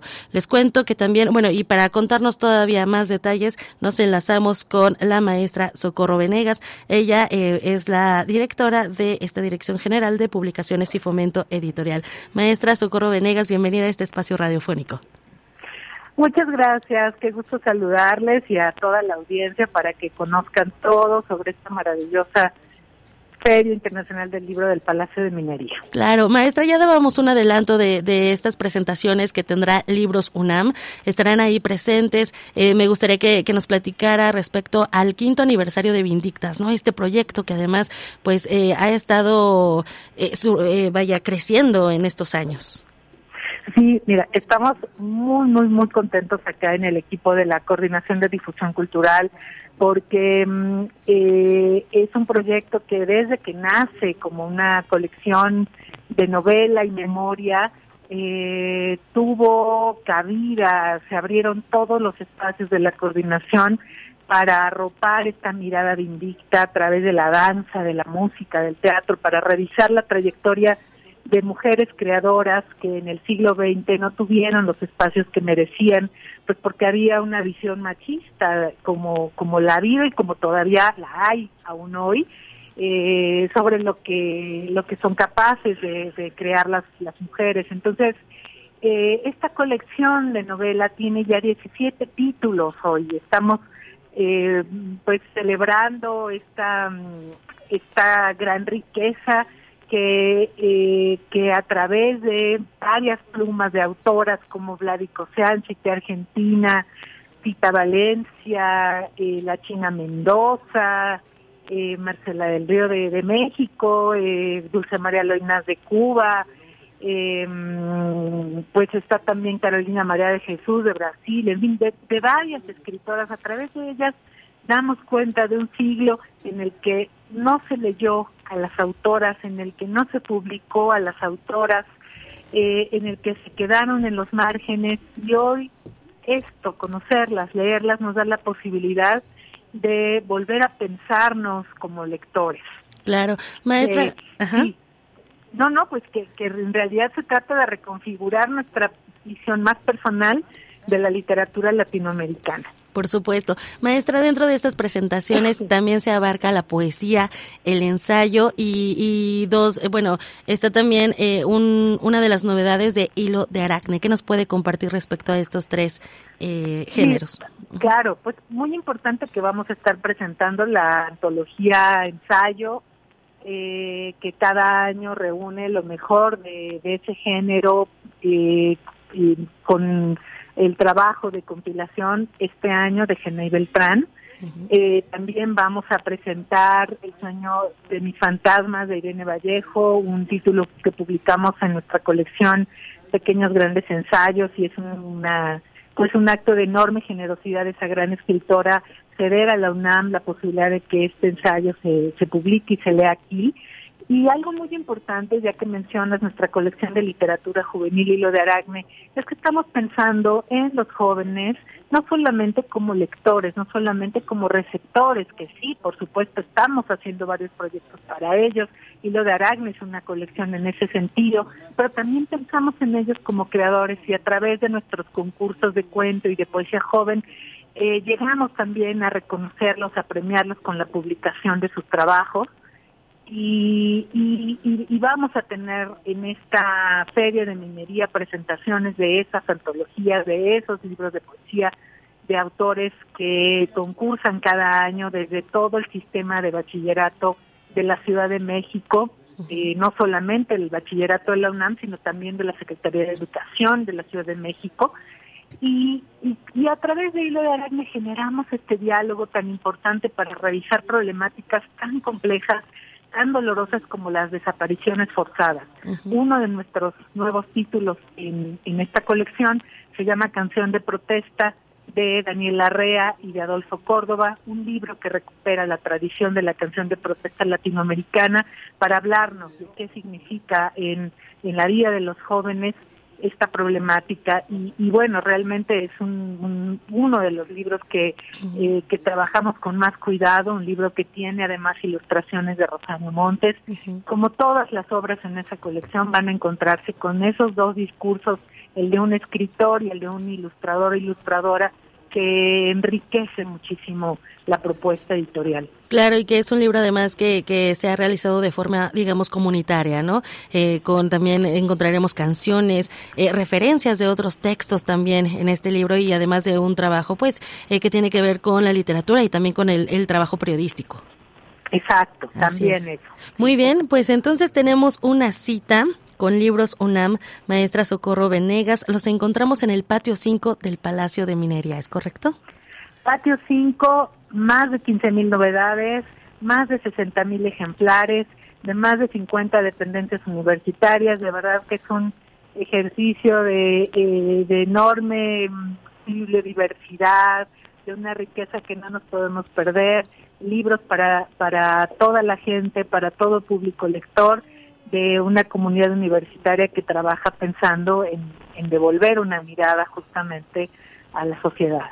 Exactamente, muy bien, pues enhorabuena por estas presentaciones, maestra Socorro Venegas, muchísimas gracias por tomarnos la llamada, por platicarnos eh, parte de lo que, de las actividades que tendrán en Libros UNAM. Muchas gracias, hasta pronto. Hasta pronto. La maestra Socorro Venegas es eh, directora de la Dirección General de Publicaciones y Fomento Editorial.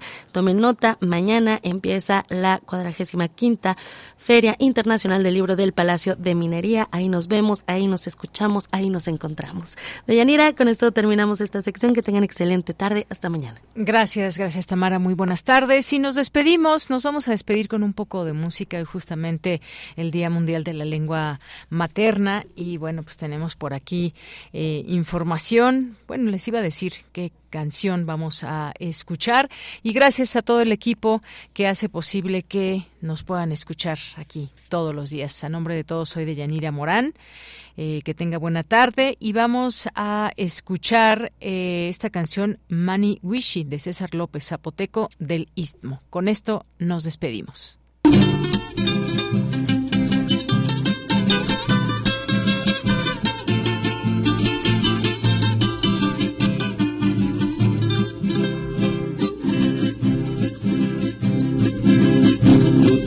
Magadici timani wini kayuniriji Iwati bigo seguishi Jakati bikijela liji Ya ya ja bigo seguishi Debisi wini melajidwa Kurtini misaka meke na sepe misaka loa.